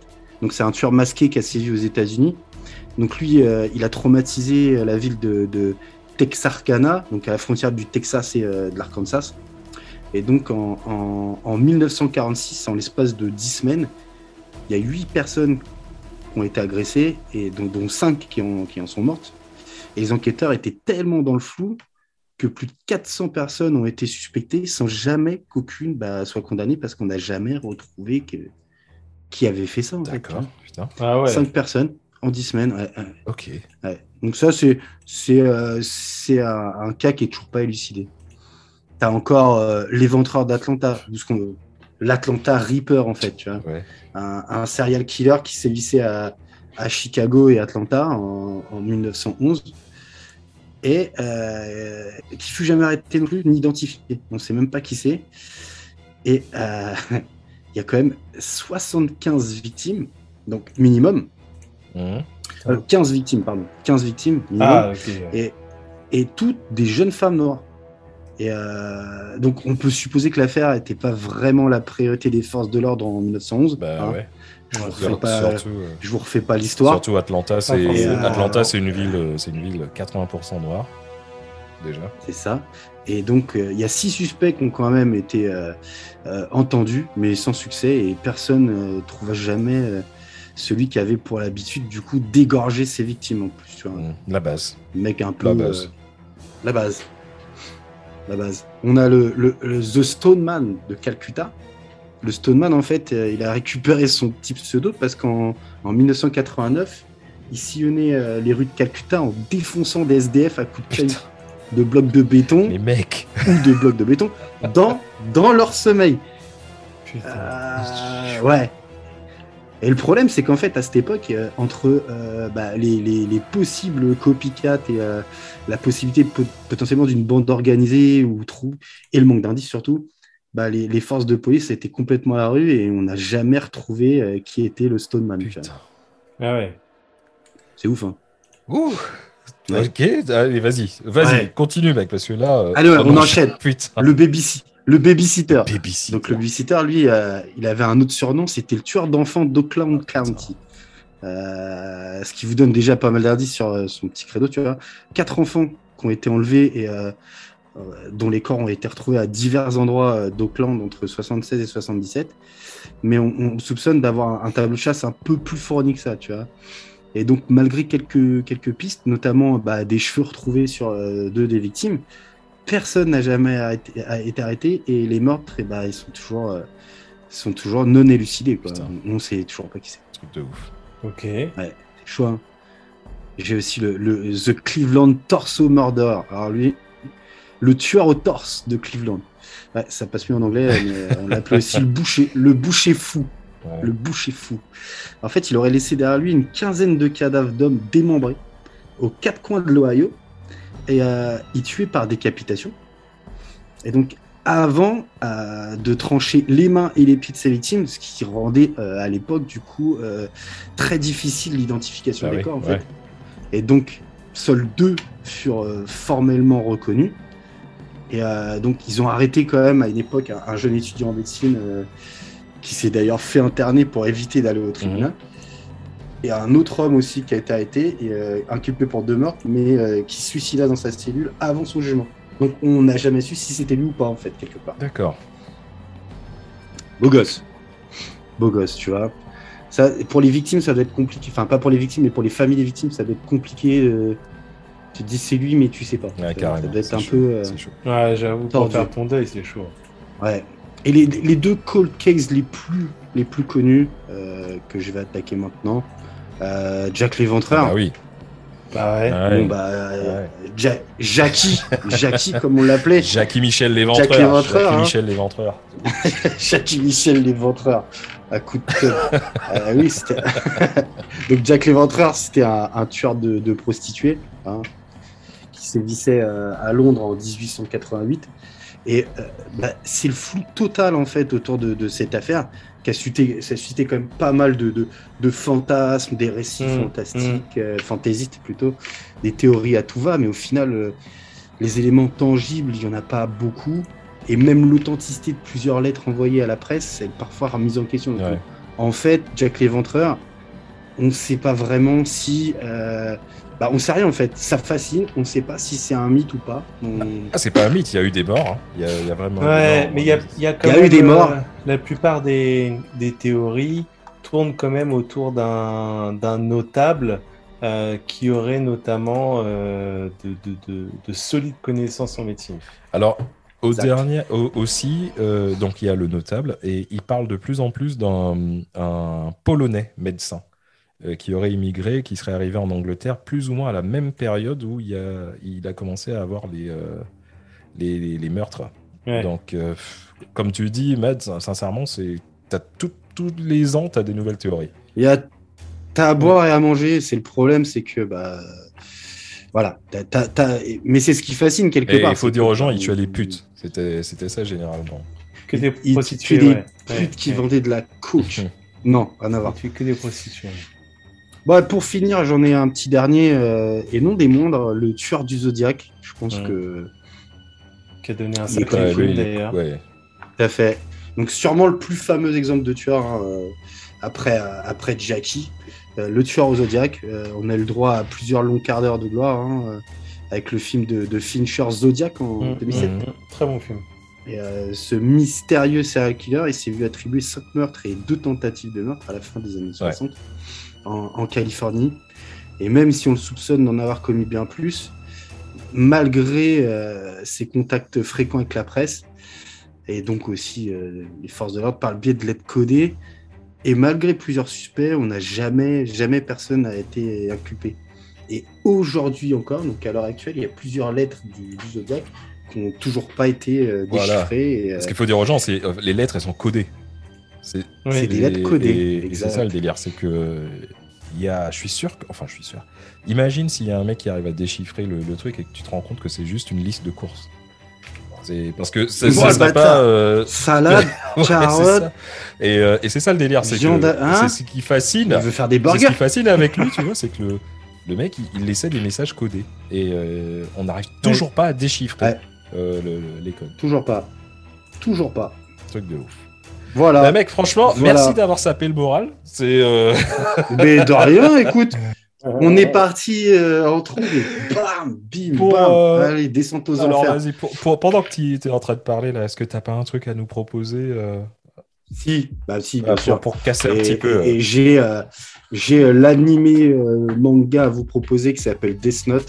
ah, on est dans le là, thème. Là, là, là, là, là, là, Death Note, tu- T'as dû les voir. préféré. Le gamin qui- Le gamin qui trouve un, C'est le Je plus trouve un cérébral. bouquin. Ah, C'est il, le plus il intelligent. est génial. un des plus cérébral, ouais, et, et le, le, le gars qui trouve un, un bouquin et il s'aperçoit qu'en fait, il a un- quand il l'a dans les mains, il y a un ange de la mort qui est derrière lui régulièrement, et quand il note le nom de quelqu'un dans le bouquin, la personne elle meurt, et en fait, euh, bah voilà, hein, euh, on est d'accord que cette personne est un tueur en Ah série. bah, Oui. Carrément, carrément. De toute façon, on va pas raconter, on va pas faire de spoil, mais euh, il y, Non. a il y a une très Mais très grande partie euh, de tueurs en série. C'est une enquête Par contre, policière. c'est- enquête grosse C'est une ouais, policière, enquête policière très très cérébrale. Elle est, euh, Ah, c'est ouais, cet ouais, animé, il est génial. C'est un de mes préférés. Franchement, très bon choix. Ouf, ouf. Ah. Bah Et oui, toi, Jules, toi. Jules, t'as un truc à nous proposer ou quoi? Ouais, ouais, tout à fait. Moi, je vais vous parler d'un comic qui s'appelle Mon ami Dahmer, euh, qui parle de, du tueur en série Jeffrey Dahmer. Ah, oui. D'ailleurs, c'était, enfin, c'est marrant que t'en aies Le pas Lord, parlé, euh, Ouais. parce que c'est quand même un des vraiment des plus connus en fait. Et c'est une donc, histoire de était, ouf. euh, Ouais, donc lui en fait, il tuait que des jeunes hommes. Ouais. Euh, il les tuait, il les violait, il les tuait, il les violait après les avoir euh, tués, il les mangeait. Ouais, Enfin, voilà, lui, Il mettait de l'acide dans le cerveau. Bref. Ah, mais il était, il conservait les trucs dans le frigo pour les manger plus tard. enfin, voilà. Et en gros, si tu veux, mon ami Dahmer, c'est euh, fait par Def Barkdef, Bagderf, pardon, aux éditions Ça et là. Et en fait, euh, l'auteur du comics, euh, c'est un ami de, c'est un pote de lycée. Ouais, Donc en fait, le mec, il explique, euh, il parle de, la- de cette période de lycée, donc juste de, de, de Jeffrey Dahmer. Et en fait, euh, la personnalité, c'était un ado un peu particulier, tu vois. Mm. Et en fait, ça retrace un peu tout ça jusqu'à euh, ce qui, com- qui commence en fait, enfin qui disparaissent dans la nature et qui commence ses meurtres. Mm. Donc c'est mon ami Damer. Euh, donc forcément c'est c'est basé sur une histoire vraie. Il est ouf, il est ouf, il est complètement complètement ouf le comics. Euh, il a gagné un prix à Angoulême, etc. Euh, et je fais également une petite parenthèse. Je vous conseille également de lire le tome numéro 8 de Doggy Bag, euh, ou une des, parce que dans chaque Doggy Bag il y a trois mini-histoires, où une des trois mini-histoires traite également de, de Geoffrey Dahmer. Dahmer. Ok, bah Ouais, écoute. Vous avez vu que ma vanne est passée à la trappe. t'avais... Non, t'as fait quoi? Damer, on, on le surnommait le Lord. Oh non. Non, non, non. bref, bref. Euh, bah moi, très rapidement, si je peux euh, conseiller un petit bouquin euh, aux gens, enfin un petit bouquin, un bouquin très très connu. Je suis sûr que vous avez, euh, soit vous l'avez lu, soit vous l'avez vu en film. La Bible Merci pour les serial killers. Euh, non, c'est euh, American Psycho de, Yes. de Bret Easton Ellis. Euh, c'est un mec qui. On est, c'est c'est dans les années 90. euh, enfin, on sait pas si c'est 80 ou 90, mais en tout cas, c'est un mec qui, un, un- un mec qui sniffe euh, de la coke et qui, euh, et qui, qui tue. On n'en dit pas plus. Un des meilleurs rôles de Christian bien. Ah ouais. Ah oui. C'est le rôle qu'il a révélé, il me semble, non? Je crois. Après, Christian Bale, il a quand même eu des, des- des sacrés rôles. Ouais, il-. Mais je crois que c'est celui qu'il a révélé, il me semble. Ouais, internationalement, ouais, ouais, en tout cas, oui, qui a vraiment mis. euh, Ouais, voilà. ouais. Mais euh, c'est un super. Euh, et si vous avez vraiment la flemme de, de- de lire le bouquin, bah, comme disait Jules, euh, Matez le film. mater le film, il est ultra méga chambé. Grave génial. Ouais. Yes. Ah ouais, il est... Exact. et il est dispo sur la plupart des plateformes. Ouais, ouais, Oui, très facile à trouver. tout à fait. Ouais. Tout à fait. Ben, les mecs, sincèrement, euh, j'ai un petit peu peur. Je vois pas que je vais dormir avec la, la veilleuse, hein, comme on dit, ce soir. La veilleuse Ouais, je, vais, je vais aller. euh, Je ferai goûter, fais goûter tes plats à ton fils. Ouais. Carrément. Mais en tout cas, les mecs, merci beaucoup encore une fois. Avec Merci à plaisir. toi. Merci à tous les auditeurs, merci de nous avoir écoutés. Et euh, bah, comme dirait notre ami Snoop, la suite au prochain épisode.